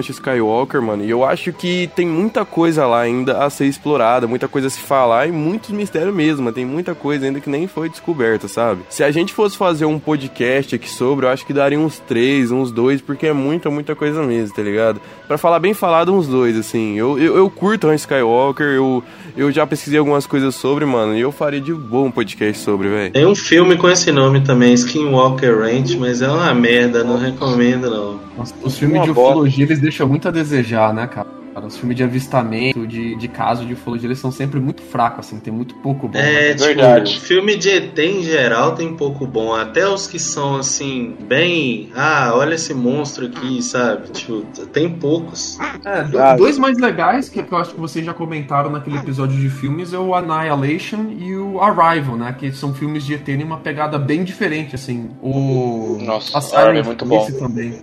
Silent Place é bem em uma pegada diferente, assim. Então. E Tá, tá vindo uns filmes novos, assim. Mas são filmes de ET, mas de, que, assim, o foco não é invasão, não é a pessoa avistou, será que é verdade ou mentira? Tipo, são, são filmes que já passam do princípio que o ET tá ali e é, é, é, tipo a partir dali que vai, sabe? E talvez isso Sim, seja pegada mesmo. Você assistiu The, The Vast of Night? É, né? É Sim, é o sim, título por- Então, esse aí é bem assim de view e tal, e aí no finalzinho só que você tem alguma ideia se viu ou não e tal, o filme fica mantendo suspense ali o tempo todo. O, a pegada do The Best of Night é mais uma homenagem aos rádios, assim, né? De, dos anos 50, anos 60. Tanto que. E o- aos o- filmes de ET também, né, velho? O final Sim, dele é tipo basicamente o filme do Spielberg lá. Mas é o filme lá do Encontros Imediatos, Ah, Contatos tá, ah, tá. Imediatos. Mano, vocês falando aí me lembrou muito horror cósmico, tá ligado? Eu sei que horror cósmico é horror cósmico, alienígenas e alienígenas, tá ligado? Porque tem bastante diferença entre os dois. Mas me lembrou muito, mano. Porque eu lembro a forma que o Lovecraft coloca isso tudo nos livros dele, mano. E eu, como não leitor, gosto de ler, tá ligado? Então eu sou muito fãzão de horror cósmico, tá ligado? Mano, eu acho que é outra, outra, outra parada, tá sim, ligado? mano, sim. Tipo, uma coisa é uma coisa, outra coisa é outra, tá ligado? Tipo, eu tô ligado, mas tipo assim, eu acho que o horror cósmico, mano, tipo, não tem que ser levado assim, tá ligado? É muito ficcional, tá ligado? Ao mesmo ponto que a gente pode levar o horror cósmico, tipo, ah, pá, da hora, que é a borda da hora, eu posso falar que Alfio é teimoso a borda da hora, tá ligado? Que eu aprendi muito mais GT com Alfio do Claro. que com Lovecraft. É, então, e fica o aviso aí pra quem não sabe também, que o Lovecraft era bem racista. Não, o E Carlos fala isso todo episódio. Muitas coisas que ele colocou no mitos dele lá e tal, vem desse sentimento de racismo, de xenofobia e tal. É, tem uns pontos que dá pra você ver claramente ali onde que tava a mente dele. Mas você fica mais claro se você pegar as cartas dele pra ler. assim. Você Sim, pode sim. pesquisar aí que tem as Quando eu li a- matérias a- disso e tal. Quando eu li um poema dele, que ele falava, tipo, do. Ele falava, ele falava de forma assim que, que eu falava, porra, mano. Tipo, ele, ele tratava de, de, de- de uma raça de uma forma, tipo, porra, mano, vai se fuder.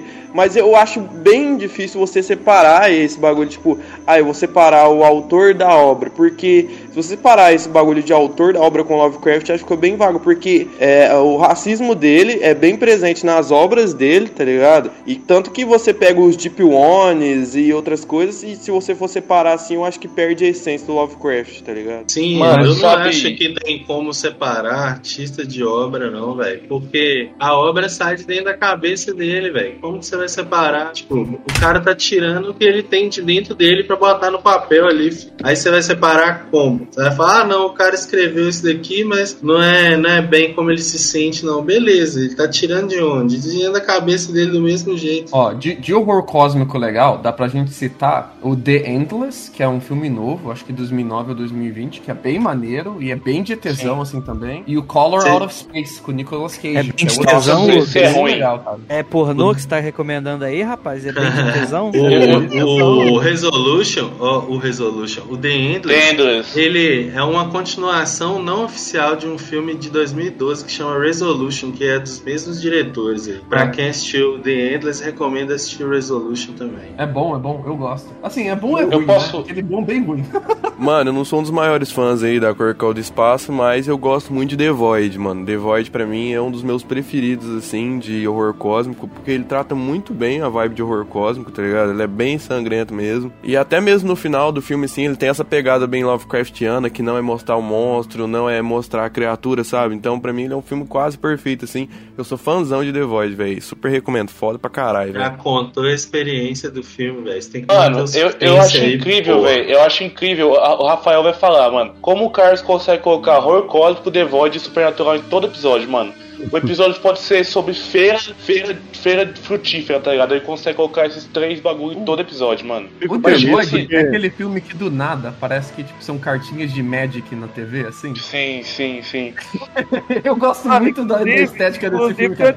Netro que fala sobre, sobre ET, tá ligado? Mas não vou falar não, porque vocês vão acabar comigo. O Aniquilação é bem horror cósmico aí. É inspirado na trilogia de livro, mas o- os caras só adaptaram o livro 1, assim. O, o filme é muito É. bom, mas ele é bem diferente do livro, assim, é uma outra pegada. E os Sim, dois são bons. O assim, livro, o livro lembra um, um, um conto do Lovecraft, tipo Nas Montanhas da Loucura, assim, que é um relato científico que a pessoa que tá encaminhada da expedição vai relatando ali como se fosse o diário dela, sabe? É mais em primeira pessoa do que o filme mesmo. Mas é, é bem diferente, mas os dois são bons. Eu só fico feliz que o Carlinho fala de The Void todo episódio, porque é muito bom. Foi eu que passei pra ele esse filme. Esse filme é meio desconhecido, mas vale a pena. Assistam aí. Esse filme é sensacional. E é gore pra cacete. Então, assista.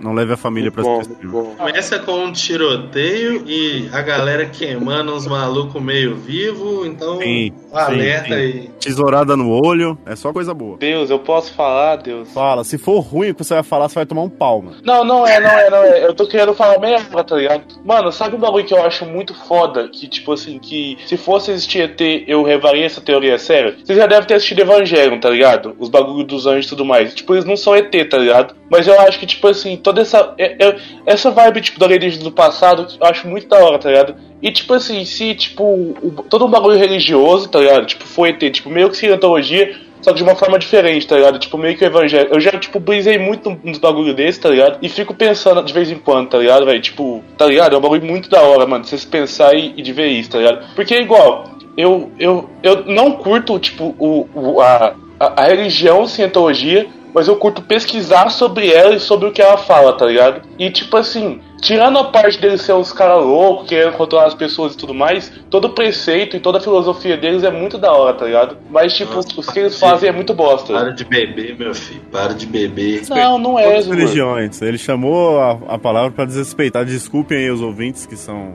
religiosos. Eu não tô desrespeitando, velho. Eu tô desrespeitando, eu tô falando que o conceito é da hora, tá ligado? Eu tô zoando, relaxa. Se você fizer uma pesquisa sobre, tá ligado? Tipo, é um bagulho da hora. Eu queria fazer um episódio de cientologia no Creepcast, tá ligado? Mas aí eu fui pesquisar, tipo, alguns especialistas sobre e não achei quase nenhum, tá ligado? Pode falar aí, mano. Foi mal. Dois, dois palitinhos. É, O filme que eu falei do Fogo do Céu lá, apesar de você não acreditar ou acreditar na história do cara, é um filme bem legal, tá? Dos anos 90, sobre abdução. Vale muito a pena assistir. Ele é. Ele tem aquela vibe meio Exterminador do Futuro, daqueles personagens meio caipira bombado, que fala, fala muito palavrão. Mas é bem legal o filme e a parte da abdução em si é assim, é tenebrosa, é pesadinha. É bem interessante o jeito que eles fizeram a abdução e todo aquela, aquele nojo, como ele volta e tal. Então, dê uma chance aí que vale muito a pena ver. É com o Christopher Walken, né? Não, é o, o, o protagonista desse filme é o policial do Exterminador do Futuro 2, é o Robert. Ah, Robert pode Pattinson. crer, mano. Eu tava É, achando que você tava falando do Fire in the Sky. Ah, é o Fogo no Céu mesmo. Não sei se, se em inglês é esse o é Fire in the Sky, mas esse, esse filme É, não. é o Fire in the Sky, sim. Ah, é porque tem dois, né? Pode Tem crer. dois. Esse filme é, igual, é, é estilo Rob Zombie? Pelo jeito que você falou, pareceu muito estilo Rob Zombie. For- Não, não, não, não, não. é outro bagulho, é outro bagulho, é outro Ele é patamar. estilo. Some. Ele é estilo caipira malvado, mas dos anos 90, sabe? Meio machão, assim. e É tal. tipo assim, não é white trash, tá ligado? É tipo Não. um bagulho mais. É um bagulho tipo caipira estereótipo, tá ligado? É tipo. Como é que chama aquele filme que o. É tipo Tremors, tá ligado? É mais ou menos. tre- É tipo Tremors, eu poderia dar esse exemplo. Ô, velho, tem uns casos que são mais, tio, de pesquisa, né? Mas que não são considerados ciência, eu boto fé. E, tipo, os Anunnakis lá da Suméria. Tem uma galera que fala que traduziu o que, que tinha lá nos escritos dos caras e tal. Pra quem não sabe aí, Sumérios são considerados a primeira civilização aí que a gente tem relato, né? Porque a gente achou os restos dos caras lá, tinha escrito e tal. E eles falam desses Anunnakis, que seriam os, uns visitantes que vieram de outro lugar e tal, e eles viviam não sei quantos mil anos, e eles visitavam a Terra constantemente e tal. E tem uns outros povos também que eles tinham conhecimentos astronômicos que não dava para você ter com os instrumentos que eles tinham na época, sabe? Tipo, dos malucos saber que tem um planetinha aqui nesse lugar e tal, eles afirmam que tem, e aí hoje com a tecnologia que a gente tem, século 21, os caras botam lá e vê que tem mesmo, sabe? Os caras ficam tipo, mano, como que os caras sabiam que tinha uma porra do negócio aqui, sabe? É bem, é bem louco, assim, de perder tempo procurando também. Mano, muita coisa de civilização antiga aí também tem uns bagulho muito inexplicável, tá ligado? Aquele filme lá do Contatos Imediatos, ou Contatos de Quarto Grau, ou Contatos, eu acho que é isso mesmo. Ele é, é dessa vibe aí. Não, Os- tem dois. Tem o, tem o contato imediato de terceiro grau e tem os contatos de quarto grau. É, exatamente, mas eu tô falando de quarto mesmo, que é o da Mila Jovovich lá, não é o do Spielberg não. Que na hora que eles vão mostrar lá a gravação pra mim, até parece a cena do Arrival, é, é uns sumérios lá, de acordo com eles. Mano, é, é, tipo assim, o, os, a- o, sem, os alienígenas é bom de falar. Mas filme de alienígena é muito melhor, mano. Porque, tipo, os caras. Mano, o, o que os alienígenas fizeram pela cultura pop, acho que nenhum outro bagulho vai fazer, tá ligado, velho? Não tem É como. porque em relato fica muito em suposição, É, tá- né? Nos filmes a gente tem a, a É. sensação, se comunicar, então.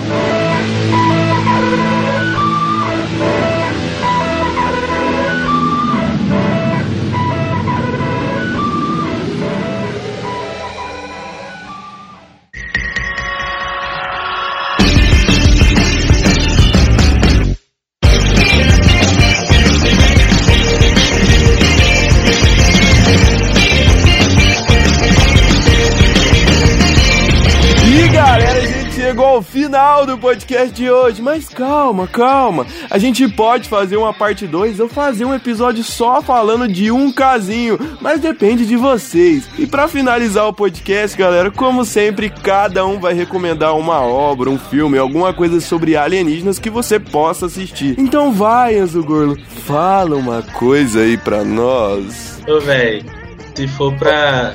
Tem muitos filmes de ET que eu gosto, velho. Mas eu acho que se for pra recomendar um aí que a galera que não curte muito filme de ET e tal, é um da Scarlett Johansson, que é o Under the Skin aí, sobre a pele. Eu gosto desse Nossa. filme, gosto da trilha dele. Esse filme é muito viagem e é um filme bem onírico, assim, que a galera não sabe o que, que tá rolando e só quando você chega no final, assim, mais ou menos, você tem uma ideia de, ó, o que, que é isso e tal. Mas é um filme que tá na temática aí, não vou dar spoilers, não assistam lá. Eu sei porque você assistiu esse filme, não vou nem falar aqui no filme. Ó, o cara, E- velho. Assisti porque é do Jonathan Glazer e esse cara é muito bom, mano. Sim, sim, sim, sim. É, eu, eu vou, vou falar um negocinho rápido que eu esqueci de falar, que é engraçado também, que no Datena, esses dias, ele tava no link ao vivo e passou um negócio muito rápido e em forma de disco e viralizou no, em todo mundo aí, falando que era um OVNI. Ele, ele cascou o bico disso, ele falou que ele não fala de OVNI no programa, mas é interessante, procurem esse vídeo aí que ele passa realmente muito rápido e é um link ao vivo do Datena, assim, não tem como ter muita edição. E eu vou indicar a série da Netflix, o Top Secret lá, OVNIs, uma série legalzinha. Ela é meio maçante, não sei porque eu achei ela maçante, mas ela destrincha bem, assim, a cultura de OVNI nos Estados Unidos, desde os anos 50, vocês estavam falando no começo aí, até hoje. Cara, eu vou indicar uma produção brasileira, tá ligado? Que muita gente sabe que não, muita gente não sabe, mas é focado em alienígenas, que é Os Mutantes, Caminhos do Coração, que é focado nos reptilianos, tá ligado? Que são os vilões principais da novela, mano. E e também eu queria, ah, mano, eu acho que é só isso mesmo. Tem muitas bagulho que eu gosto, que, tipo, a maioria dos, dos anos 90 os ET viraram, tipo, chacota, tá ligado? Tipo, só tem muito programa de ET que, tipo, é. Os caras, tipo, é zoado, tá ligado? No próprio American Dad, tipo, os caras têm um ET e, tipo, é um ET é, não binário, que, com tendências gays, que super engraçado. Mas eu acho que vai mutando isso mesmo, tá ligado? Vou recomendar pra galera ver um clássico de 88 chamado Eles Vivem. Porque os melhores filmes de ET são os filmes de ET que não são sobre ETs. Vejam Eles Vivem. É maneiríssimo, cara. É um dos filmes. A premissa do filme é extremamente simples. E é um filme de ET do John Carpenter. Então só isso já fala muito pra vocês. Assistam Eles Vivem. O melhor filme do John Carpenter, aliás.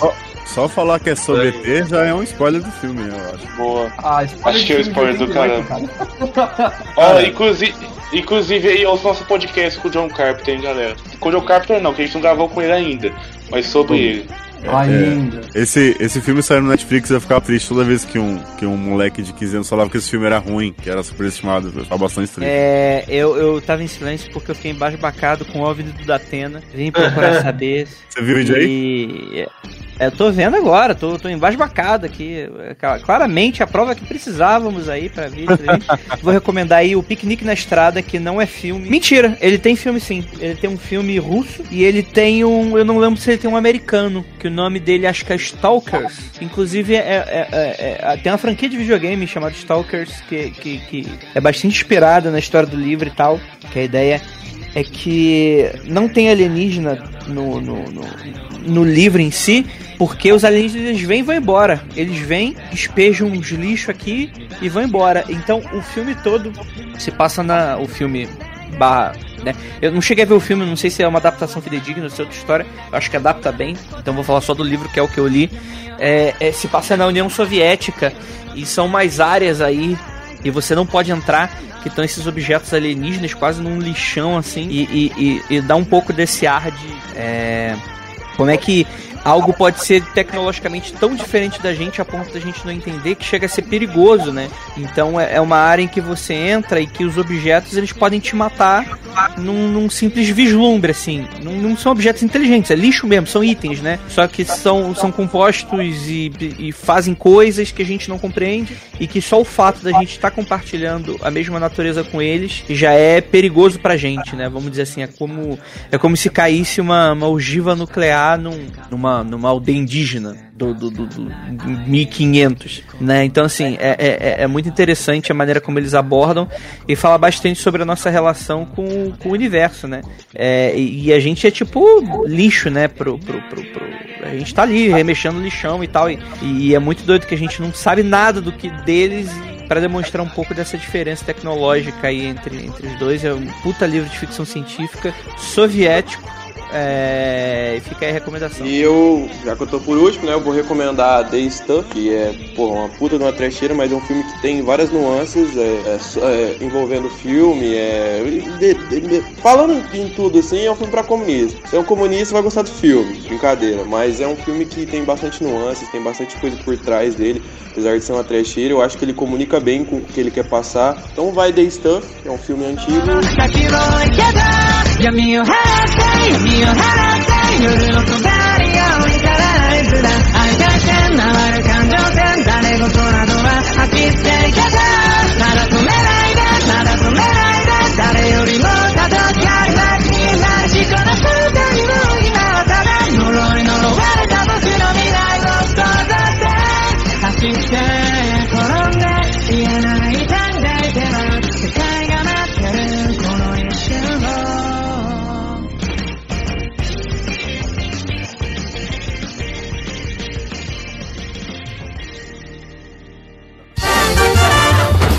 Isso é tudo, Pepe, pessoal.